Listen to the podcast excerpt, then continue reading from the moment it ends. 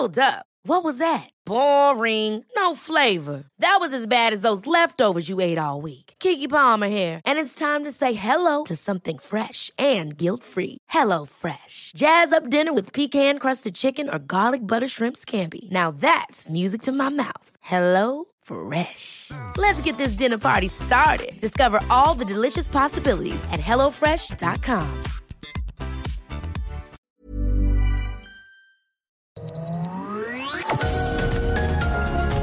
Heraldo Media Group presenta Sergio Sarmiento y Lupita Juárez. Información veraz y oportuna con un toque personal y humano.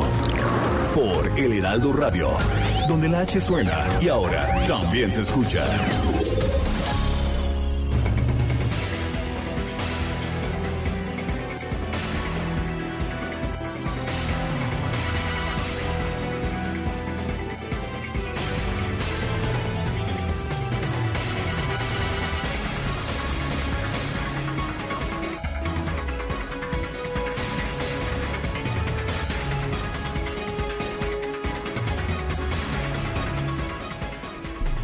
El comité del Premio Nobel ha anunciado ya a los ganadores del Premio Nobel de Física en 2021.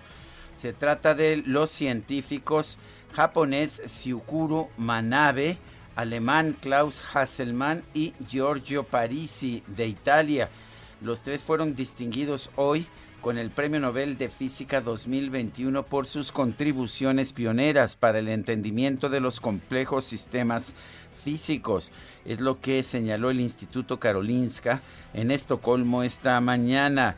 El Nobel reconoce los nuevos métodos para describir sistemas complejos y prever a largo plazo su comportamiento. Y bueno, pues también reconoce el premio Nobel que esto ha ayudado a comprender el proceso del calentamiento global. La Real Academia de las Ciencias de Suecia señala que los sistemas complejos se caracterizan por la aleatoriedad y el desorden. Son difíciles de entender y el premio de este año reconoce nuevos métodos para describirlos y para predecir su comportamiento a largo plazo. Los reconocimientos, los descubrimientos reconocidos este año demuestran que nuestros conocimientos sobre el clima se apoyan en una sólida base científica basada en un riguroso análisis de las observaciones. Esto lo dijo en la rueda de prensa para anunciar los premios Thors Hans Hansson, presidente del Comité Nobel de Física. Son las 7 de la mañana, 7 de la mañana con dos minutos. Hoy es martes 5 de octubre de 2021. Yo soy Sergio Sarmiento. Quiero darle a usted la más cordial bienvenida a El Heraldo Radio. Lo invito a quedarse con nosotros.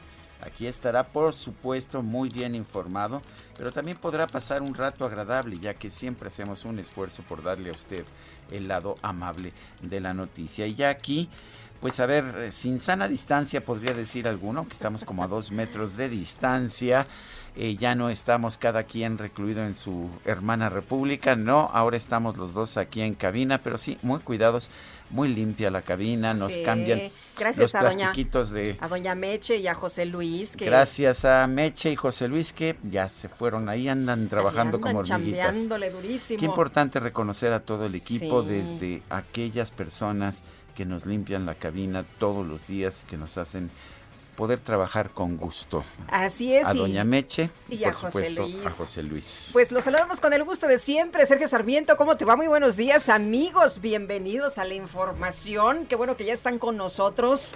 Y bueno, es martes, dijiste, ¿verdad? Eh, Martes. Eso me dijeron. Eh, ni te cases, ni te embarques, ni de WhatsApp te apartes. Uf, no digas eso. Oye, ¿Has, has visto a un hombre, a un hombre maduro llorar? Ay, pues qué desesperación para muchos, liberación para otros y el mundo. ¿Qué, tal ayer, verdad? De repente, fíjate que yo traté de mandar unos WhatsApps, ya sabes que se pone uno como un poco histérico, que, que, que no sale el WhatsApp y, y yo, Carla, tal cosa, nuestra productora, y nada más no. Yo dije, no, pues tiene que ser mi teléfono, lo desconecté, ahí me metí a configuración, ya sabes, apagar, prender. Yo creo que como todos, ¿verdad? Aquí Miguelito, nuestro operador, dice, yo también me pasó. Bueno, y mucha gente que pues eh, utiliza las redes sociales más allá del divertimento, pues para la chamba, para el trabajo. Me decía... Yo, yo me doy cuenta que uso muchísimo el teléfono para trabajar, así no hay, no hay de otra. Pues ya, ya estamos súper acostumbrados y súper eh, conectados y, y, la verdad es que es una herramienta muy útil para el trabajo. Nos mandamos todo eh, por, por estas herramientas, pues por estas vías. Y me decía una persona ayer bien preocupada que tiene un negocio eh, decía yo, todas mis clientas las atiendo porque me mandan WhatsApp, hacemos las citas, agendamos y de otra forma dice, no puedo trabajar y entonces estaba muy eh, eh, conflictuada. Muy ¿no? requete preocupada. Muy, muy, muy preocupada, Sergio. Pero bueno, pues regresamos, nos decía, ¿no? A, a, los inicios del milenio, cuando no existía ni Facebook, ni WhatsApp, ni Instagram.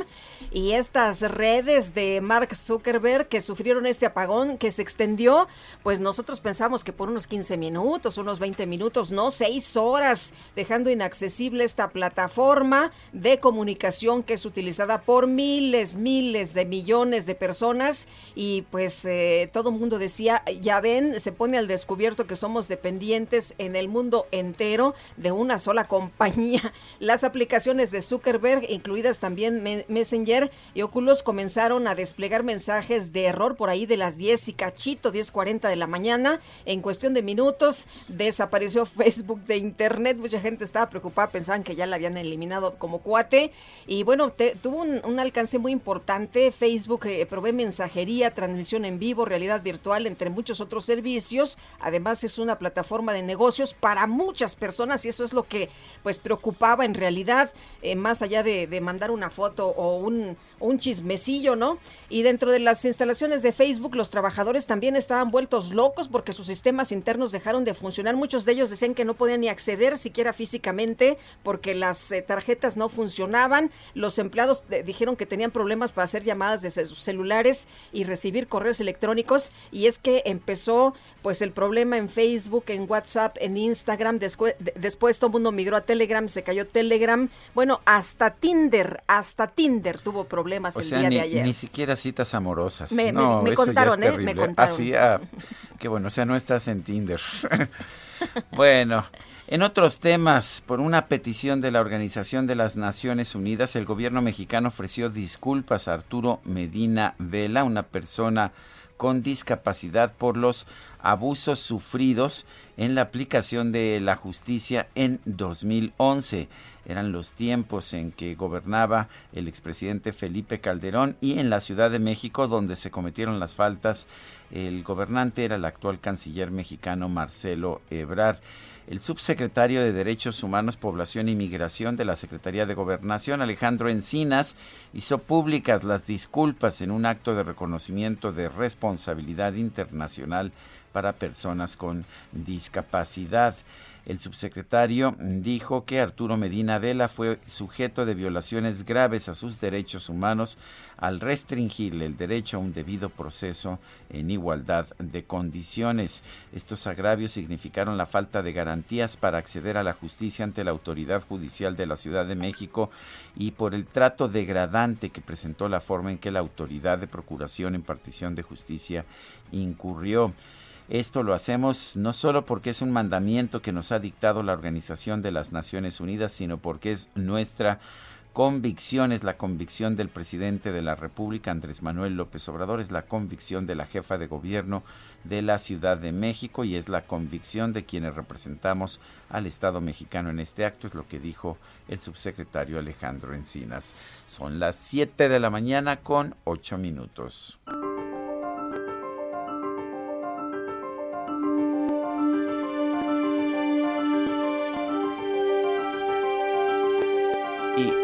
Vamos a la frase del día.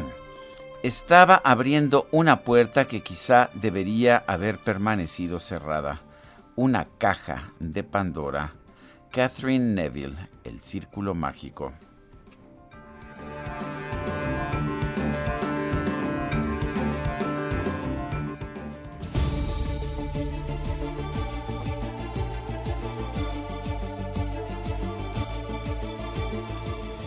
Bueno, y las preguntas, ya sabe usted que nos gusta preguntar Ayer, ah, por ejemplo, en la mañana hicimos la siguiente pregunta. ¿Debe la Comisión Federal de Electricidad tener nuevamente un monopolio total sobre el mercado de electricidad? Nos dijo que sí 5.4% de quienes respondieron que no 93%, quién sabe 1.6%. En total recibimos 11.543 participaciones. Y esta mañana ya coloqué en mi cuenta personal de Twitter, arroba Sergio Sarmiento, la siguiente pregunta. ¿Debe ser ilegal para los mexicanos tener depósitos o empresas en el extranjero? Bueno, a ver, nos dice que no hasta este momento 84.1%, que sí 12.2%, quién sabe 3.7%. En 40 minutos hemos recibido 1.134 votos.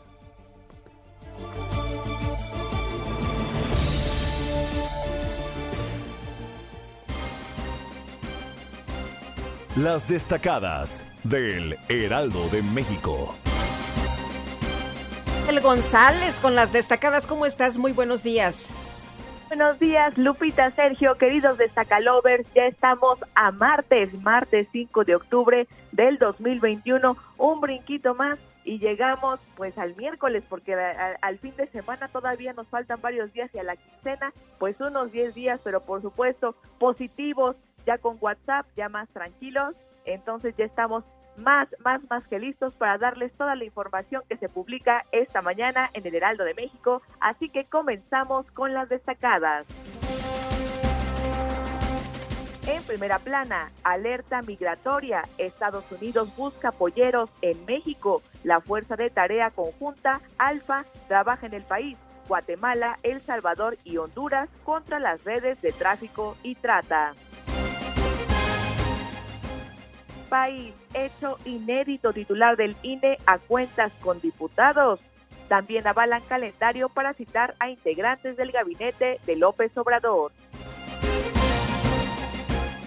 Ciudad de México, Unión de Alcaldes de la Ciudad de México, opositores denuncian anomalías.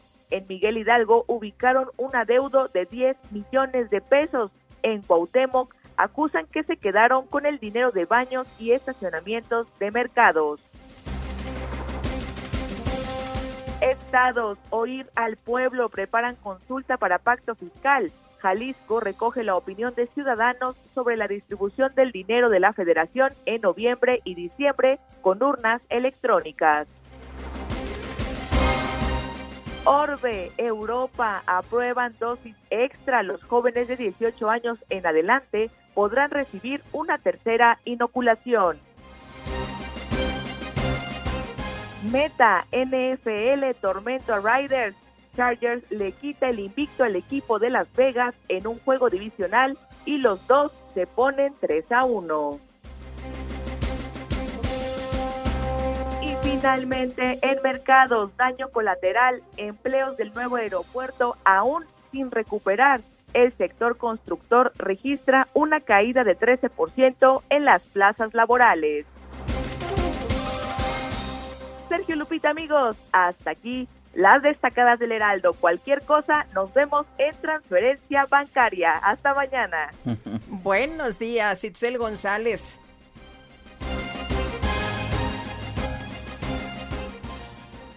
Son las 7 de la mañana con 13 minutos. Es momento de ir a nuestro primer resumen informativo de esta mañana, martes 5 de octubre de 2021. Este lunes el presidente Andrés Manuel López Obrador encabezó una ceremonia en el puerto de Veracruz para conmemorar los 200 años de historia de la Armada de México. Estuvo acompañado por miembros de su gabinete y varios gobernadores. En suma, la Secretaría de Marina Armada de México está al servicio de la nación, del pueblo, del desarrollo y del bienestar. Y expreso por ello mi reconocimiento a todos los integrantes de esta institución fundamental del Estado mexicano y a nuestros paisanos. Y luego de que el presidente afirmó que hay más pensamiento conservador y aspiracionista en la colonia del Valle de la Ciudad de México que en las lomas de Chapultepec, el alcalde de Benito Juárez, Santiago Taboada, aseguró que los ciudadanos tienen el derecho de aspirar a mejores condiciones de vida. Señor presidente, no se equivoca. Esta colonia, como muchas, muchísimas de la Ciudad de México, sí es y sí son aspiracionistas. Aspiran a tener cada vez mejores servicios urbanos mayor seguridad, mejor trabajo, buenas escuelas y atención médica de calidad. Y ese es un aspiracionismo legítimo. Y como gobierno estamos obligados a proveerlo. Y así trabajaré todos los días desde Benito Juárez para poder hacerlo posible. Y luego de que el presidente afirmó que hay más pensamiento conservador eh, y aspiracionista, no, perdón, pues esta la acababas de dar, perdón, ante la decisión del presidente López Obrador de no acudir al Senado para la entrega de la medalla Belisario Domínguez debido a que la senadora Lili Telles, aunque no la mencionó por nombre, convocó a que le falten al respeto la legisladora del PAN, Kenia López, exhortó al primer mandatario a escuchar a la oposición. Vine aquí, a Palacio Nacional, a decirle, por cierto, al único mexicano que vive en un palacio, que no tenga miedo. Vaya, presidente al Senado de la República, escuche a la oposición, escuche la pluralidad. Yo le garantizo que no le vamos a hacer nada que usted no haya hecho. Es más, yo vengo por usted y vamos al Senado juntos. Bueno, el senador del PAN, Damián Cepeda, anunció que su bancada no va a apoyar la reforma constitucional en materia de electricidad que promueve el presidente López Obrador.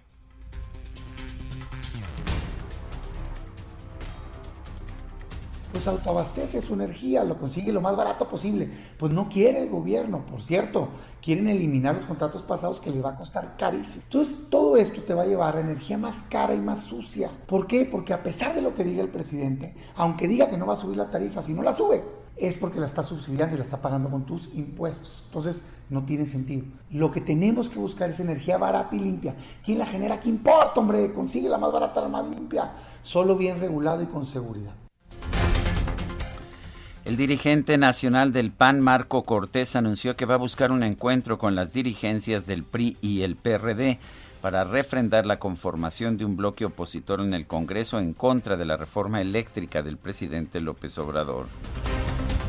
La bancada del PAN en el Senado exigió a la jefa de gobierno de la Ciudad de México, Claudia Sheinbaum, que dé a conocer los resultados de los estudios realizados a la línea 12 del metro, luego de que la empresa Carso rechazó ser responsable por el colapso del 3 de mayo.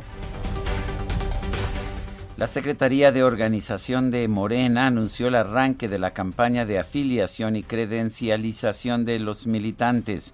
El dirigente nacional del partido, Mario Delgado, llamó a no caer en sectarismos y garantizó que habrá piso parejo en la designación de candidatos para 2022 y 2024 pues qué bueno que lo anuncia, ¿no? Porque pareciera como que ya hay algunos elegidos, pero bueno, este lunes estaba programada la audiencia del ex candidato presidencial Ricardo Anaya por presuntamente recibir un soborno para aprobar la reforma energética del sexenio pasado. Sin embargo, esta fue aplazada hasta el próximo 8 de noviembre. Por cierto, por cierto que pues eh, dio a conocer por parte del juez que requiere que esté en territorio nacional Ricardo Anaya, ¿eh? Y en redes sociales, Ricardo Anaya reveló que la Fiscalía General de la República ordenó reabrir el expediente que se abrió en su contra en 2017 por presunto lavado de dinero. Un juez federal instruyó al titular de la Fiscalía General de la República, Alejandro Gertz Manero, a no hacer juicios de valor sobre la posible culpabilidad o responsabilidad de la exsecretaria de Desarrollo Social Rosario Robles en el caso de la estafa maestra. La Secretaría de la Función Pública inhabilitó por 10 años al director del Instituto Nacional de Cancerología, Antelmo Abelardo Meneses. Sin embargo, no se dieron a conocer los motivos de esa sanción pues había denunciado que faltaba material, ¿no? Había denunciado que no había el tratamiento adecuado para personas de enfermas de cáncer. O sea que cuestionar cuestionar que no había materiales parece que es motivo de inhabilitación por 10 años, así así se las gastan. Bueno, y la Fiscalía General de Querétaro informó que subió a cuatro la cifra de muertes que dejaron las fuertes lluvias e inundaciones del pasado fin de semana. Estuvo tremendo. Dos personas, fíjese usted, permanecen desaparecidas. El gobernador de Querétaro, Mauricio Curi, informó que alrededor de 3.530 viviendas resultaron afectadas por el desbordamiento del río San Juan el pasado fin de semana. El subsecretario de Derechos Humanos, Población y Migración Alejandro Encinas rechazó que la difusión de conversaciones entre personas presuntamente implicadas en el caso Ayotzinapa ponga en riesgo la investigación sobre el paradero de los 43 normalistas. A nombre del Estado mexicano, el subsecretario Alejandro Encinas ofreció una disculpa pública a Arturo Medina Vela, una persona con discapacidad víctima de violaciones graves a sus derechos humanos al restringírsele el derecho a un debido proceso en igualdad de condiciones. Estamos en este acto para ofrecerte, Arturo Medina Vela, una disculpa pública a nombre del Estado mexicano, no solo porque es un mandamiento que nos ha dictado la Organización de las Naciones Unidas, sino porque es nuestra convicción, es la convicción del presidente de la República, Andrés Manuel López Obrador, es la convicción de la jefa de gobierno de la Ciudad de México, Claudia Sheinbaum, es la convicción de quienes representamos al Estado mexicano en este. Y la Subsecretaría de Educación Media Superior de la Secretaría de Educación Pública presentó una estrategia de coordinación con los estados para realizar un diagnóstico nacional de este nivel educativo. La Secretaría de Salud de la Federación informó que este lunes se registraron 301 muertos por COVID-19 en México, con lo cual se llegó a una cifra acumulada de 279.104 decesos oficiales. Y la Agencia Europea de Medicamentos autorizó la aplicación de una dosis de refuerzo de la vacuna contra COVID-19 de la farmacéutica Pfizer para personas mayores de 18 años. La farmacéutica Johnson Johnson confirmó que en los próximos días va a solicitar a las autoridades sanitarias de los Estados Unidos la autorización para el uso de emergencia de una dosis de refuerzo de su vacuna contra el COVID-19. La primera ministra de Nueva Zelanda, Jacinda Ardern, presentó un plan para levantar la cuarentena que se había decretado en la ciudad de Auckland a pesar de que sigue activo un brote de COVID-19. Interesante porque de eso Jacinda Ardern está descartando ya el objetivo de su gobierno de eliminar al 100% el COVID. Ya encontró que eso no es posible. La Policía de Investigaciones de Chile detuvo a los integrantes de una banda internacional de traficantes de personas, cual, la cual se dedicaba a enviar a migrantes haitianos al norte de México y al sur de los Estados Unidos. Un tribunal de Italia suspendió el proceso de extradición a España en contra del líder independentista catalán Carles Puigdemont. En el Reino Unido, elementos del ejército comenzaron a distribuir combustible a las estaciones de servicio de todo el país para contrarrestar la escasez de conductores de pipas. Este lunes se registró una caída global de los servidores de Facebook y otras plataformas como WhatsApp, Instagram y Facebook Messenger. El Premio Nobel de Física 2021 fue otorgado o fue anunciado para otorgarse el próximo mes de diciembre a los científicos Syukuro Manabe de Japón, Klaus Hasselmann de Alemania y Giorgio Parisi de Italia por su trabajo en la predicción del calentamiento global y por la comprensión de los sistemas físicos complejos. Bueno, y en la información de los deportes, los cargadores de Los Ángeles se impusieron por marcador de 28-14 sobre los Raiders de Las Vegas en el cierre de la semana 4 de la NFL. Este lunes se dio a conocer el fallecimiento del exfutbolista mexicano Sabás Ponce a los 84 años. Él era mediocampista de las Chivas de Guadalajara y fue miembro del famoso campeonísimo. Sí, cuando Guadalajara ganaba todos los años el campeonato de la Liga Mexicana de Fútbol.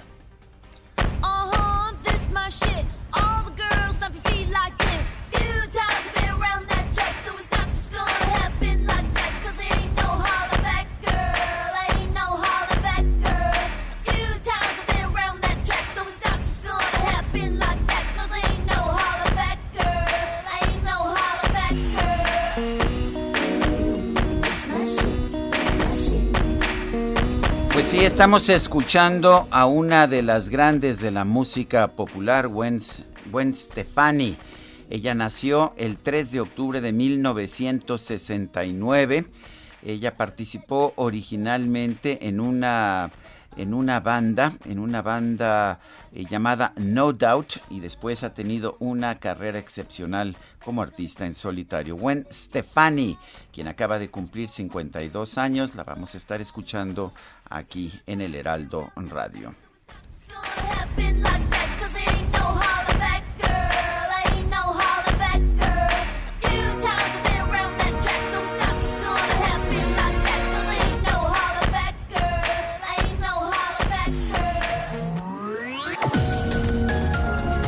Sergio Sarmiento y Lupita Juárez quieren conocer tu opinión, tus comentarios o simplemente envía un saludo para ser más cálida esta mañana. Envía tus mensajes al WhatsApp 5520 109647.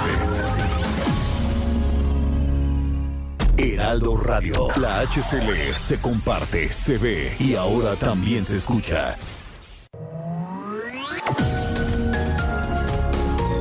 Continuamos con Sergio Sarmiento y Lupita Juárez por El Heraldo Radio. Lo mejor de México está en Soriana. Por eso aprovecha que el aguacatejas está a 34.80 el kilo o la naranja y la zanahoria a 9.80 cada kilo. Sí, a solo 9.80 cada kilo. Martes y miércoles del campo de Soriana a octubre 6. Aplican restricciones. Aplica en Hiper y Super. En 1994, la UNESCO y la Organización Internacional del Trabajo proclamaron el 5 de octubre el Día Mundial de los Docentes. Se celebra esta fecha con el fin de rendir homenaje a una de las profesiones más valiosas dentro de cualquier sociedad, la enseñanza. La elección de esta fecha se debe a que, un día como hoy, pero de 1966, se celebra una conferencia intergubernamental especial sobre el estado de los docentes para discutir sobre los deberes, pero sobre todo los derechos del gremio docente a nivel mundial. Desde entonces, la labor del docente ha ido ganando importancia. Tanto es así que dentro de los objetivos de la Agenda 2030 de Desarrollo Sostenible, la educación juega un papel fundamental y por ende se proyecta que en el futuro hará falta mayor cantidad de profesionales en esta disciplina. Para este 2021, el lema de la campaña es Los docentes en el centro de la recuperación de la educación.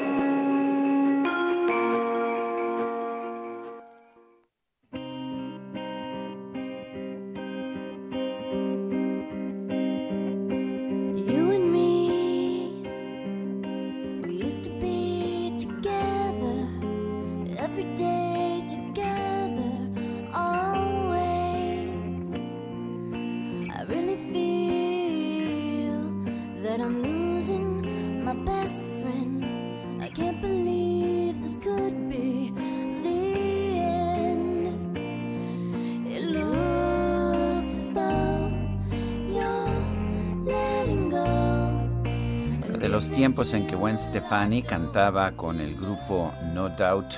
Esto se llama Don't Speak, no hables. Muy bien. Muy bien, Don't Speak, no hables, mejor no hablamos, ¿no? Eh, seguramente usted se va a preguntar, bueno, ¿por qué lo pronunció Stefani este apellido? Bueno, porque esa es la forma en que se pronuncia. Eh, usualmente tratamos de de verificar, ¿verdad, Lupita, cómo se pronuncia? Sobre todo porque en inglés las pronunciaciones pueden ser muy diferentes, ¿no? No es como español en que se pronuncia más o menos como se escribe. Ahora estuvimos discutiendo y verificando, con distintas formas cómo se pronuncia el nombre de la primera ministra de Nueva Zelanda. Jacinda o Jacinda, Jacinda ya verificamos. Jacinda Con, con eh, con todas las posibles pronunciaciones, neozelandesas. Así es, lo verificamos con todo tipo de pronunciaciones. Yo conocía, por supuesto, la pronunciación de la BBC. En, inglés, ¿no? Yo escucho mucho la BBC y era Jacinda Ardern, pero no, es Jacinda Ardern. Bueno, eh, es interesante, ¿verdad? A, mí me parece fascinante. Si te fijas, siempre estoy verificando las pronunciaciones y, de todo. Y hay idiomas, sobre todo el inglés, en que la pronunciación puede ser completamente diferente de la forma que se escribe, no hay acentos. En el caso de la cantante que estamos escuchando, Gwen René Stefani, la pronunciación es Stefani. Bueno, pues tenemos mensajes de nuestro público. Y esta que canta, pues está buenísima, ¿Te gusta, ¿no? Me? Don't gusta, speak. me gusta. Se- vi que se te iluminaron los ojitos de inmediato. Oye, y nos dice Raúl, eh, buenos días, felicidades por su programa. Y ahora, ¿a qué le tiene miedo el presidente? ¿Por qué no acude al Congreso? ¿No será que le van a mencionar todas sus mentiras y su capacidad de gobernar? Pues ya le dijeron, ¿no? Es un lugar donde se hacen señalamientos, donde se hace crítica, por supuesto. Ya le dijeron eh, incluso que, pues, eh, a otros presidentes necesariamente no los han aplaudido todos y todo el tiempo, ¿no? De hecho, usualmente no los aplauden más que los miembros de su partido. Así es la democracia. Y bueno, pues tenemos que entenderlo de esa, de esa manera. Nos dice otra persona, nuevamente sigue el aumento en el gas LP. No hay un control, como se dijo. Bueno, sí hay un control de este gobierno. Hoy en día el último consumidor lo paga más caro que antes de que metiera la mano el gobierno, Julio Álvarez. Bueno, los precios de los combustibles están subiendo en todo el mundo. Qué bueno que no esté pudiendo el gobierno controlar los precios, porque lo único que lograría sería generar una un profundo desabasto. Pues hasta el gas del bienestar está caro, ¿eh? Hasta el gas del bienestar es caro. Pues es que, a ver, en todo el mundo está el precio, ayer verificaba yo los precios, eh, ayer verificaba yo los precios de, del gas a nivel internacional, han subido 123% en el último año. Y créame que el gas bienestar no va a hacer que bajen los precios. eh, que bajen los precios del, gas en todo el mundo. Pero en fin, adelante, Lupita. Bueno, un juez federal aplazó hasta el próximo 8 de noviembre la audiencia donde la Fiscalía General de la República podrá imputar al panista Ricardo Anaya Cortés por un presunto soborno de 6 millones 800 mil pesos para aprobar la reforma energética en el sexenio pasado. Diana Martínez, nos tienes toda la información y bueno, se ha defendido, se ha defendido a través de videos el propio Ricardo Anaya que dice que ha leído miles de fojas, miles de cajas que le solicitó la Fiscalía General de la República, que ya se las echó todas porque es bien matado y que pues puras mentiras, ¿no? De la acusación que se le está haciendo. Pero cuéntanos, Diana. Así es, Sergio Lupita, muy buenos días. Pues por segunda ocasión, un juez federal aplazó la audiencia del panista eh, Ricardo Anaya, a quien la Fiscalía General de la República busca imputarle los delitos de asociación delictuosa, lavado de dinero y cohecho por presuntamente recibir un soborno para aprobar la reforma energética. Eh, será el próximo 8 de noviembre cuando Anaya comparezca nuevamente, ya que este lunes su defensa argumentó que el viernes pasado la Fiscalía le entregó mil fojas que agregó a la carpeta de investigación y debe revisarlas. Eh, Anaya compareció por videoconferencia, pero desde un lugar distinto a sus abogados, por lo que el impartidor de justicia eh, ordenó que en la próxima diligencia judicial estén en el mismo sitio. Eh, horas antes, el panista difundió un video a través de su cuenta de Twitter en donde aseguró que el presidente Andrés Manuel López Obrador lo quiere meter 30 años a la cárcel y bueno, también dijo que la fiscalía reabrió la carpeta de investigación en su contra que se inició en 2017 y en la que se había determinado el no ejercicio de la acción penal, por lo que pues ese caso ya, ya estaba cerrado. También en el caso de, de Rosario Robles, pues eh, eh, un juez federal determinó que el fiscal general de la República, Alejandro Gertz Manero, no puede hacer declaraciones sobre la probable culpabilidad de la exsecretaria de Desarrollo Social en el caso de la estafa maestra. El juez tercero de distrito de amparo en materia penal otorgó un amparo a la, a la exfuncionaria luego de que ésta aseguró que eh, Gertz Manero violó su presunción de inocencia. Esto porque el 12 de agosto de 2020, el titular de la Fiscalía, durante un evento en el Colegio de México, dijo que Lozoya estaba dispuesto a colaborar y ella no. Eh, eh, finalmente eh, metió el amparo y presentó el amparo esta Rosario Robles. El impartidor de justicia ordenó al fiscal que se abstenga de hacer juicios de valor contra la exfuncionaria. Muy bien, pues Diana, muchas gracias por esta información. Pues todo el mundo tendrá que presentar pues sus, pruebas, ¿no? Ahí eh, la información y por lo pronto pues estaremos atentos este 8 de noviembre donde se va a llevar a cabo la audiencia en la que la Fiscalía va a poder imputar al panista Ricardo Anaya.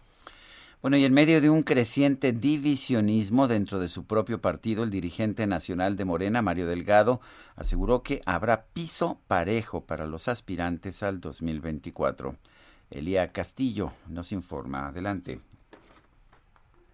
Sergio Lupita, los saludo con gusto a ustedes y por supuesto que al auditorio. Así es, el presidente nacional de Morena, Mario Delgado, pues luego de que las últimas semanas ha llamado reiteradamente a la militancia, a la unidad, aseguró que en la selección de los candidatos para las elecciones del 2022 y 2024, pues habrá justamente pisto parejo, por ello llamó a todos los aspirantes a trabajar en unidad y a dejar de lado la politiquería y los sectarismos.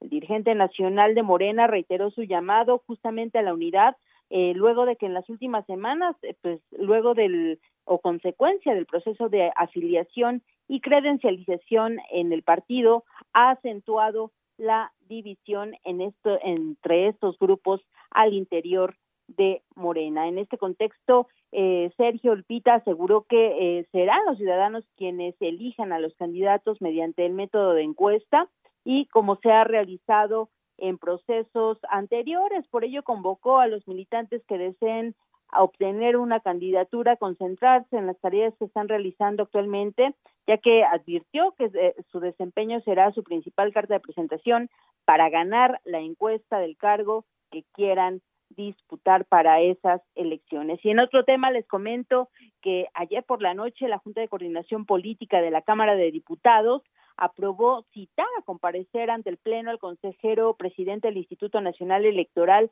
Lorenzo Córdoba, el próximo 5 de noviembre a las 10 de la mañana, a fin de que exponga la petición presupuestal para 2022 eh, de este órgano autónomo. Les comento que este es un hecho inédito, eh, nunca se había citado al titular del Instituto Nacional Electoral o del Instituto eh, Federal Electoral en, en, su momento a este, comparecer ante el Pleno y menos para, para exponer su propuesta presupuestal. Además de esto, los integrantes de la Junta de Coordinación Política en San Lázaro también avalaron el calendario para las comparecencias de 18 funcionarios del gabinete del gobierno federal con motivo de la glosa por el tercer informe de gobierno del presidente Andrés Manuel López Obrador. Les comento, les menciono algunos de los funcionarios que desfilarán por eh, la Cámara de Diputados. Por lo pronto, en el Pleno únicamente serán cinco los funcionarios que comparezcan ante, eh, eh, ante el Pleno de la Cámara de Diputados. Se trata del secretario de Salud, Jorge Alcocer, de Agricultura y Desarrollo Social, Víctor Manuel Villalobos, de Gobernación, Adán Augusto López, de Educación, eh, Delfina Gómez y del Bienestar. Eh, serán los únicos que comparezcan frente al Pleno de la Cámara de Diputados, en tanto los otros 13 funcionarios restantes lo harán en comisiones eh, eh, se trata del titular de la Secretaría de la Función Pública, Roberto Salcedo. También estarán los directores de la Comisión Federal de Electricidad, Manuel Bartlett, de Petróleos Mexicanos, Octavio Oropesa, el secretario de, eh, de, Comunicaciones y Transportes, Jorge Arganis, entre otros. Ellos, estos últimos, comparecerán ante comisiones. Pues la nota de la, la noticia de la noche de ayer fue justamente que dieran ya fecha para la comparecencia de Lorenzo Córdoba, que justamente el mismo día que señalaron que sería citado a comparecer en la sesión del jueves pasado, señaló que está dispuesto a cualquier invitación o llamado por parte de la Cámara de Diputados para poder exponer su propuesta, eh, la propuesta presupuestal que tiene el instituto, que es de más de 24 mil millones de pesos. Sergio Lupita, esta es la información que les tengo. Muy bien, Elia Castillo, muchas gracias. Muy buen día. Muy buenos días. Tendrá que ir muy bien blindado, ¿no? Porque ya sabemos la que le espera. Efectivamente. Y bueno, son las 7 de la mañana con 43 minutos. En Soriana, el ahorro es para todos con la oferta de cada día. Hoy martes 5, dale lo mejor a tu familia, aprovechando que el kilo de pollo entero está a solo 37.90, hasta 3 kilos por cliente. Soriana, la de todos los mexicanos. Solo octubre 5, aplica restricciones, aplica en Hiper y Super. Pues este lunes, derivado de una petición de la ONU, el gobierno mexicano ofreció disculpas públicas a Arturo Medina Vela, esta persona con una discapacidad por abusos sufridos en la aplicación de la justicia en 2011. Fue derivado de una petición de la ONU, pero también por gestiones de agrupaciones como Documenta AC. Y vamos a platicar precisamente con María Sirvent. Ella es directora de Documenta AC. María, muchas gracias por conversar con nosotros y preguntarte en primera instancia cómo ves lo que ocurrió el día de ayer? Finalmente se ofrece disculpas por parte del gobierno mexicano, por parte del Estado mexicano a esta persona. Sí, bueno, buenos días, buenos días, Lupita, Sergio, eh, qué gusto estar aquí con ustedes. Sí, efectivamente, pues el día de ayer es un día importante porque este acto público de disculpa es la primera vez que se da para una persona con discapacidad. Es la primera vez que tenemos alguna resolución de un organismo internacional eh, que, que, se, que hable sobre los derechos de las personas con discapacidad. Y es más importante todavía eh, cuando tocan estos temas, pues que de alguna forma pues siguen, siguen enraizados en nuestras instituciones, como son el acceso a la justicia y los prejuicios que llevan a tratar a las personas como, con discapacidad como objetos de tratamiento y no como sujetos de derechos cuando se enfrentan al sistema de justicia, en este caso el sistema de justicia penal. Eh, exactamente cómo fue el caso de, de, este, de esta persona, de Arturo Medina Vela, que cómo se le discriminó. Eh, escuchaba los discursos de ayer, pero nadie fue específico, nadie habló del caso. ¿Qué, ¿Qué debemos conocer de este caso? Bueno, Arturo es una persona con discapacidad psicosocial e intelectual y en el año 2011 se le detiene y se le lleva a prisión por cuatro años, se le detiene eh, se dice que se estaba intentando robar un coche cuando porque lo estaba empujando. Eh, y aquí lo que sucede es que cuando una persona con discapacidad psicosocial se enfrenta al sistema de justicia penal se le declara inimputable y esta figura de la inimputabilidad, en lo que se ha traducido en nuestro sistema jurídico, es que a la persona se le priva de su libertad en razón de su discapacidad. Por el hecho de que tiene discapacidad necesita una curación y hay que privarlo de su libertad, no por el, eh, por el hecho como cometido. Y esto en lo que se ha traducido en muchas ocasiones, pues es en detención arbitraria. Él estuvo cuatro años en la cárcel que existe aquí en la Ciudad de México para personas con discapacidad psicosocial y durante su proceso penal, pues fue privado de muchas este, garantías del debido proceso, no fue escuchado, no le dejaron eh, dar su declaración, eh, no, no, lo dejaron apelar su sentencia. ¿Por qué? Por lo mismo, por lo mismo de la discapacidad que se considera que la persona no puede, que no puede entender, ¿no? Que no entiende ni puede este, participar en su proceso. Eh, María, eh, estaba leyendo el eh, pues reporte que hace Katia de Artigues, que es una periodista que ha estado muy cercana a este caso, que ha documentado mucho este caso el día de ayer, que Alejandro Encinas se acerca contigo para platicar, pues, qué, qué es lo que sigue. ya para, decía ella o escribía ella, para arrastrar el lápiz y ponerse a trabajar. ¿Qué es lo que sigue, María? ¿Qué es lo que, pues, debe hacerse en estos casos? Sabemos de Arturo Medina, pero pues seguramente hay muchos otros en donde no ha habido eh, pues, tanta visibilidad y donde no ha habido justicia.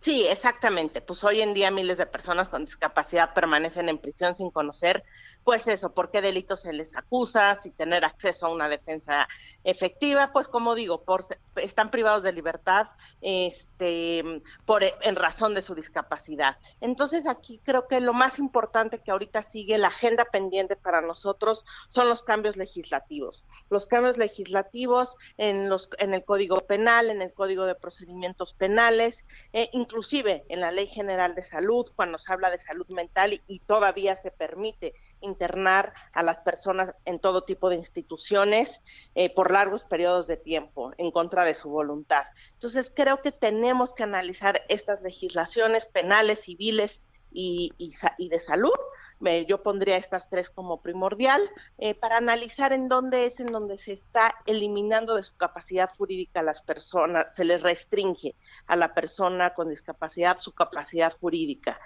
Eh, creo que eso es lo más importante ahora. Eh, la Ley General de Salud sí se ha discutido ya en varias ocasiones en la Cámara de Diputados. este, pero nunca ha avanzado, nunca ha avanzado o ha, o ha llegado al Senado, pero hasta ahí. Entonces, eh, pues sí hay que poner el tema a la discusión. El subsecretario Encinas efectivamente se acercó al final y me dijo, trabajemos en estas tres propuestas y yo veo la forma de presentarlas. Eh, ya sea a través del Ejecutivo o buscamos algún legislador. Creo que tenemos que tomar esta palabra porque este es el cambio urgente y necesario, esto, armonizar nuestra legislación. Eh, María, ¿cómo se siente Arturo? ¿Qué es lo que les comentó? ¿Qué es lo que te comentó? ¿Y cómo se siente la familia, la mamá Judith? Yo creo que muy contentos. Yo creo que ahora, el día de ayer, se dieron cuenta de la importancia de su caso. La resolución fue de hace dos años y hace dos años eh, yo creo que no entendían muy bien ni la trascendencia ni esto en qué les iba a, beneficiar, ni a él ni a, ni a los demás. Y creo que ahora que se ha ido avanzando en el cumplimiento de varios puntos de la reparación, porque este no es el primer punto que se cumple, se está avanzando también en la reparación particular a Arturo, eh, ¿no? En la posibilidad de darle una vivienda, en varias cuestiones de su reparación económica eh, pues creo que están viendo la trascendencia y el día de ayer pues lo vieron más palpable, el hecho que te pidan una disculpa pública, que se reconozca que hubo un error. Eh, estaban muy, muy contentos, estaban los hermanos de Arturo, a quienes eh, sin duda también les afectó en su, en su vida, ¿no? En su vida este hecho en su proyecto de vida personal, familiar. Entonces, creo que eh, el acto de reconocimiento, si bien pues no, no repara todos los años provocados, sí es per se una, eh, una forma muy, muy reparatoria para las víctimas, ¿no? Y es un primer paso y es también ver, eh, pues, pues reconocemos, ¿no? Reconocemos que también es pues ver la voluntad del Estado, ¿no? Es un firme compromiso el estar ahí. María, muchas gracias por conversar con nosotros esta mañana y felicidades. Muchas gracias a ustedes. Hasta luego, María Sirven, directora de Documenta AC. Son las 7 de la mañana con 50 minutos. Este lunes se inauguró el pabellón de México en la Expo Dubai 2020. La exposición universal va a estar abierto hasta el 31 de marzo del 2020. 22 allá en Dubái, en los Emiratos Árabes Unidos. Marta Delgado es la subsecretaria para Asuntos Multilaterales y Derechos Humanos de la Secretaría de Relaciones Exteriores. Marta Delgado, en primer lugar, cuéntanos cómo es este pabellón de México. He estado escuchando mucho acerca de él. Cuéntanos sobre él.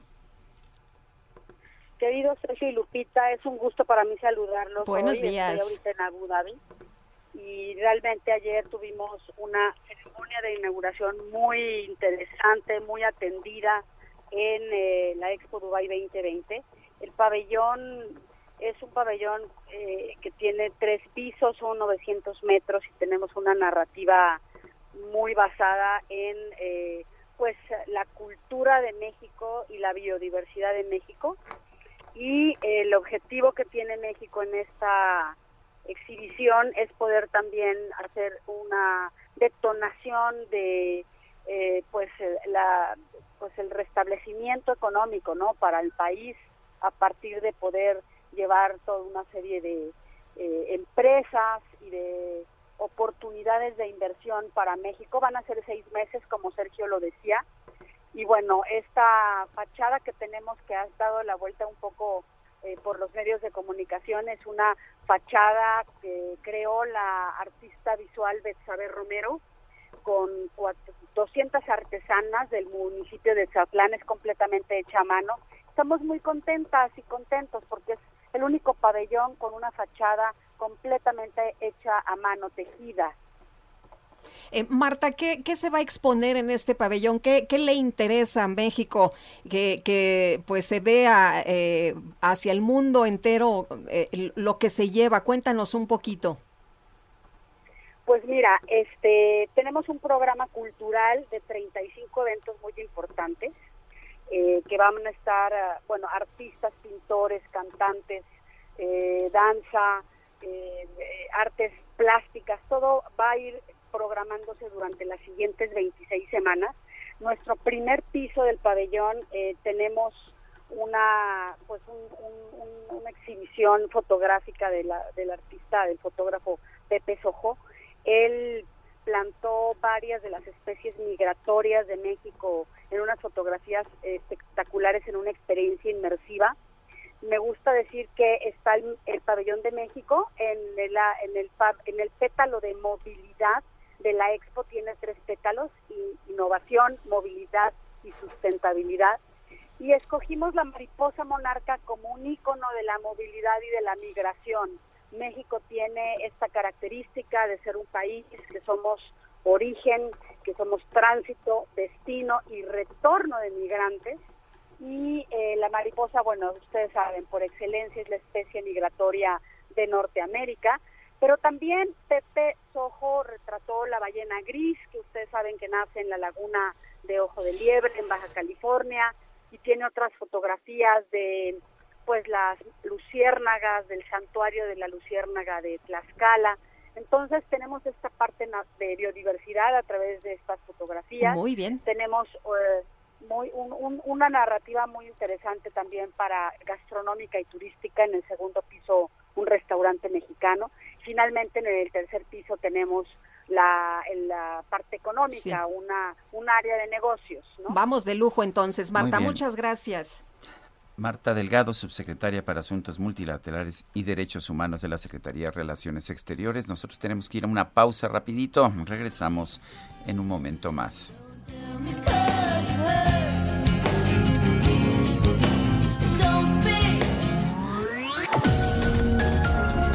Sergio Sarmiento y Lupita Juárez quieren conocer tu opinión, tus comentarios o simplemente envía un saludo para ser más cálida esta mañana. Envía tus mensajes al WhatsApp 5520 109647. Heraldo Radio. Continuamos con Sergio Sarmiento y Lupita Juárez por El Heraldo Radio.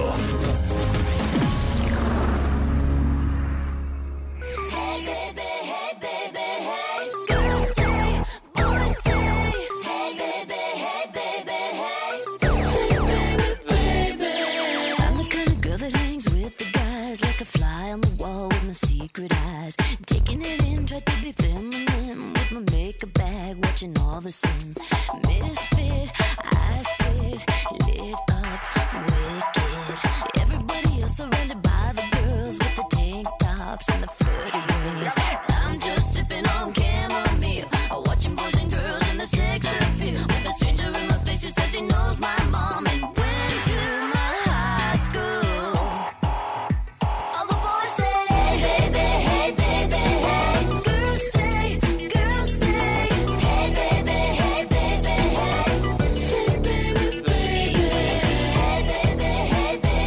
Escuchando a Gwen Stefani, esto se llama Hey Baby, acaba de cumplir este 3 de octubre 52 años.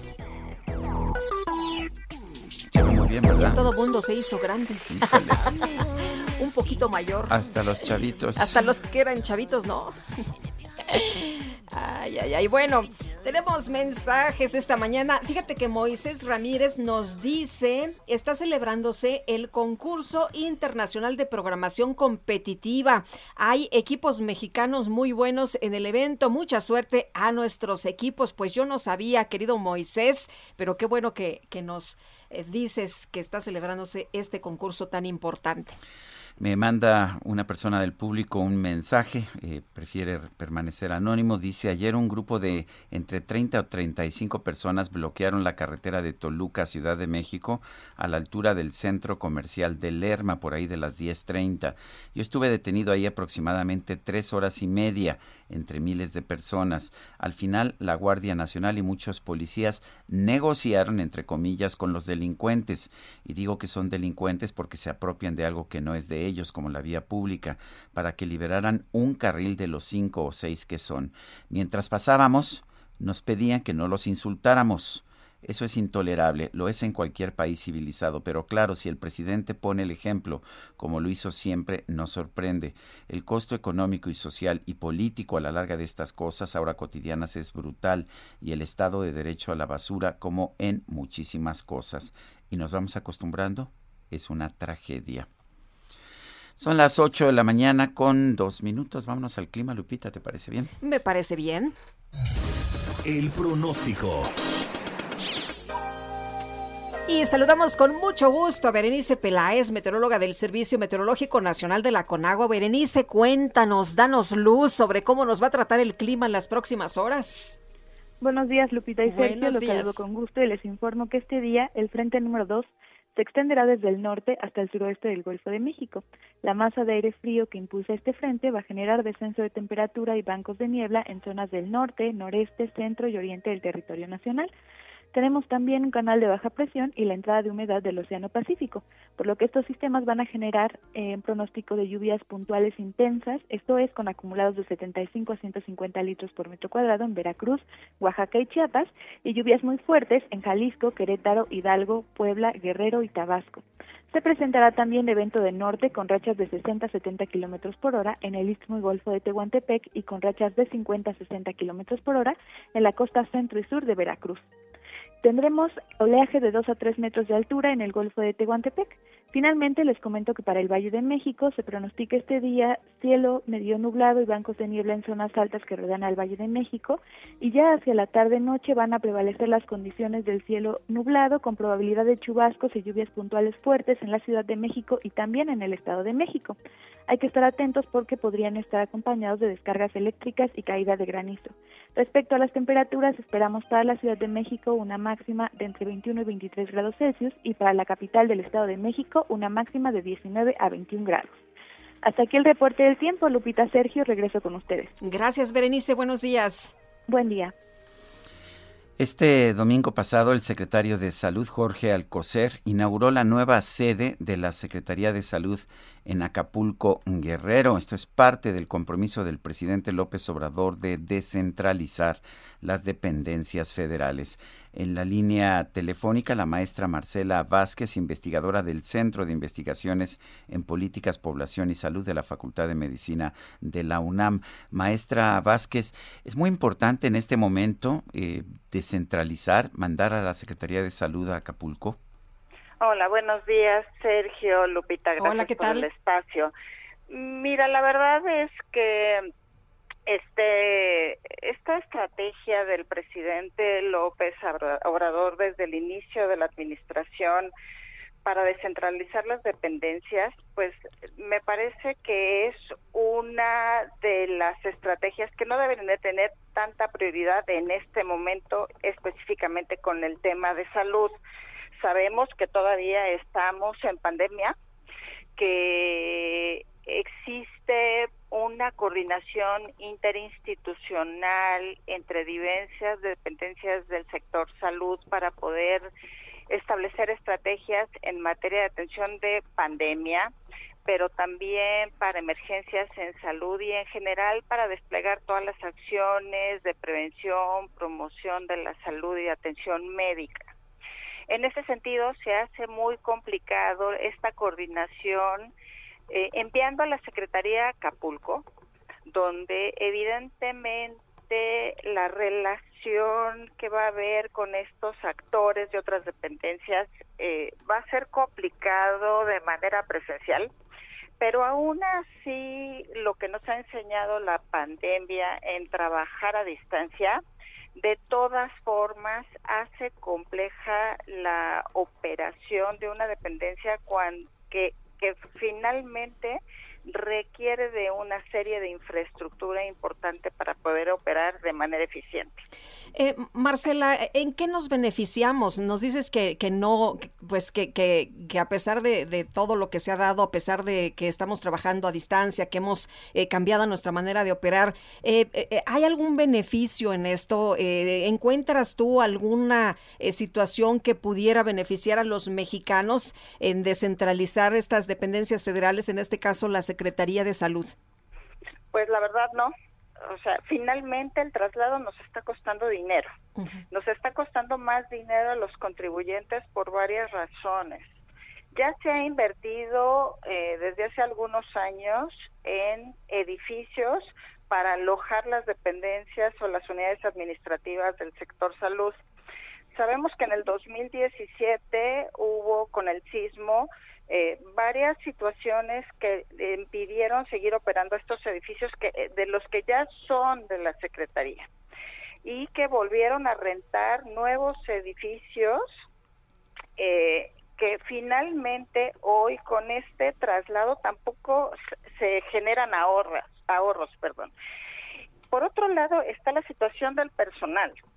Sabemos que las dependencias eh, están conformadas por personal de confianza y personal de base.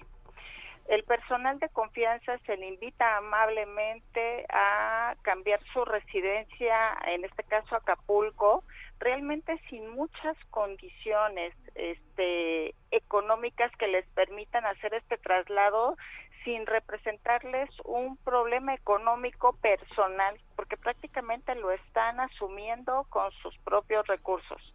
En ese sentido, quiero comentar, sí hay ciertos eh, apoyos económicos, pero que no son suficientes, ¿no? Como lo es el que les puedan eh, dar facilidades para que puedan tener un crédito el FOBISTE, sí, pero ¿en dónde? ¿No?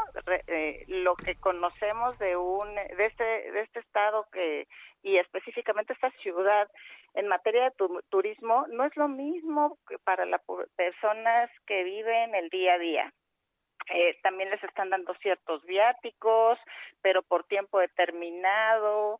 En fin, realmente no hay beneficios para la gente para poderse trasladar eh, y el personal de base no se puede obligar.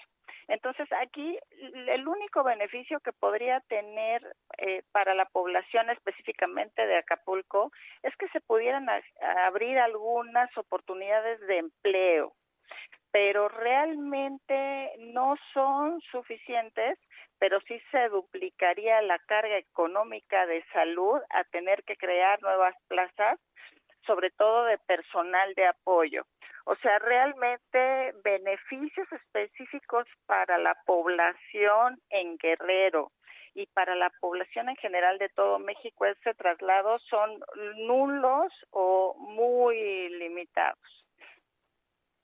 O sea, es muy limitado, pero además va a costar dinero en un momento en que pues hay quejas de que no hay ni siquiera eh, pues no hay ni siquiera medicamentos en, en muchas de las clínicas y, e instituciones públicas. ¿No es una pues mala decisión de cómo gastar el poco dinero que hay? Es una mala decisión, sobre todo, no nada más por eh, el tope presupuestal que va a tener el sector salud y en específico la Secretaría de Salud para operar es una mala decisión porque por el, la planeación que están realizando para el traslado. Realmente no están mudando en este momento a toda la Secretaría de Salud. Están mudando nada más la oficina del secretario, la, el INSADI y la Subsecretaría de Prevención y Promoción de la Salud no están mudando a todo el personal, están mudando nada más a los niveles de, eh, alta dirección y algunos de, eh, directores de área que acompañan a los dirección, directores generales. Todo el resto del personal de estas unidades administrativas que entran en esta etapa de traslado se quedan en la Ciudad de México. Entonces también eso va a implicar el estarse trasladando tanto personas que están en la Ciudad de México a ver a sus jefes a Acapulco o los jefes que tengan que estarse trasladando a la Ciudad de México de manera permanente para ver a sus empleados o para tener reuniones de alto nivel con otras dependencias, etcétera, etcétera. El INSABI en específico es sabemos que es una unidad administrativa nueva que aún no tiene definidos los procesos de operación, que mucho menos ha transparentado los mecanismos de asignación de los recursos para la operación de los servicios. En ese sentido, en ese momento que todavía tiene una tan debilidad, ¿no? Operativa, eh, y más porque se encarga de la administración de los recursos para la eh, prestación de servicios de la población sin seguridad social en todo el país, realmente me parece que eso le genera una debilidad adicional a un instituto que no ha terminado de operar de manera eficiente. Pues maestra Marcela Vázquez, investigadora del Centro de Investigación en Políticas, Población y Salud de la Facultad de Medicina de la UNAM, gracias por esta conversación. Muchas gracias. Gracias, maestra. Muy buenos días. Pues no va a servir de nada, ¿no? Oye, como te acuerdas otras eh, eh, que se iban a descentralizar, otras secretarías, la CEP, por ejemplo, que se iba a Puebla, no funcionó. Pues no y nos dicen que, que, la Secretaría de Cultura se fue a Tlaxcala, y pues ahí está la casa, están pagando renta, pero pero no están despachando. Y no está el, como dicen, no está el horno para... Eh, para eh, bollos. pues sí, imagínate nada más, podríamos eh, ahorrarnos esta cantidad para medicamentos, ¿no? Por ejemplo. Bueno, en la conferencia de prensa, el presidente López Obrador dijo que con la presentación de la reforma eléctrica, el PRI tiene una oportunidad para decidirse. Vamos a escuchar. Ahora que presentamos la iniciativa para fortalecer a la Comisión Federal de Electricidad, pues el PRI tiene una oportunidad para definirse. ¿Va a seguir con el salinismo como política o va a retomar el camino del presidente Cárdenas, del presidente Adolfo López Mateos, el camino que trazaron estos dos grandes presidentes de México. Entonces sí es un momento de nuevo definitorio. Vamos a ver qué resuelven porque esto podría es una oportunidad histórica para el PRI, de definición. Una oportunidad histórica, dice el presidente López Obrador. Y además, sobre su asistencia al Senado, el presidente dijo que no hay necesidad de exponernos, aunque estaba leyendo que es eh, eh, mandatorio, ¿no? Es obligatorio el que el presidente esté, porque deben estar los tres eh, poderes y que tendría la obligación de acudir a la entrega de la Belisario. Pero vamos a escuchar. Creo que fue muy merecido otorgar la medalla Belisario Domínguez a la maestra Efigenia Martínez. Es una mujer extraordinaria. Me da pues este, tristeza no poder acompañarla, pero ahora eh, una legisladora dio a conocer de que me iban a enfrentar y es una situación muy eh, bochornosa. No hay necesidad de exponernos bueno, pues estas las palabras del presidente López Obrador bochornosa y no hay necesidad de exponernos. Muchos presidentes así fueron, ¿eh? Así pues le entraron al presidente Calderón, le decían espurio. Así es, y Peña Nieto iba también y lo criticaba Laida Sansores y, bueno, no les tenían miedo. Eh, me parece me parece absurdo que le tenga tanto miedo a una senadora como Lili Telles, el presidente de la República. Además dicen que el presidente no habla en esta ceremonia, ni tampoco hablaría la senadora Lili Telles, la que tomaría la palabra sería la ministra Olga Sánchez Cordero. Bueno, pues ahí está la decisión del presidente que, que no se va a exponer a que pues lo cuestionen allá en el Senado de la República. Son las 8 de la mañana con 15 minutos. El Químico Guerra con Sergio Sarmiento y Lupita Juárez. Guerra, ¿qué nos tienes? Adelante pues otro tipo de noticias que sí existen, Sergio Lupita. Bueno, como ustedes saben, ya se dio a conocer los premios Nobel de Física para este año al japonés Syukuro Manabe y al alemán Klaus Hasselmann. A mí me dio muchísimo gusto porque yo he estado leyendo acerca de ellos ya durante muchos años.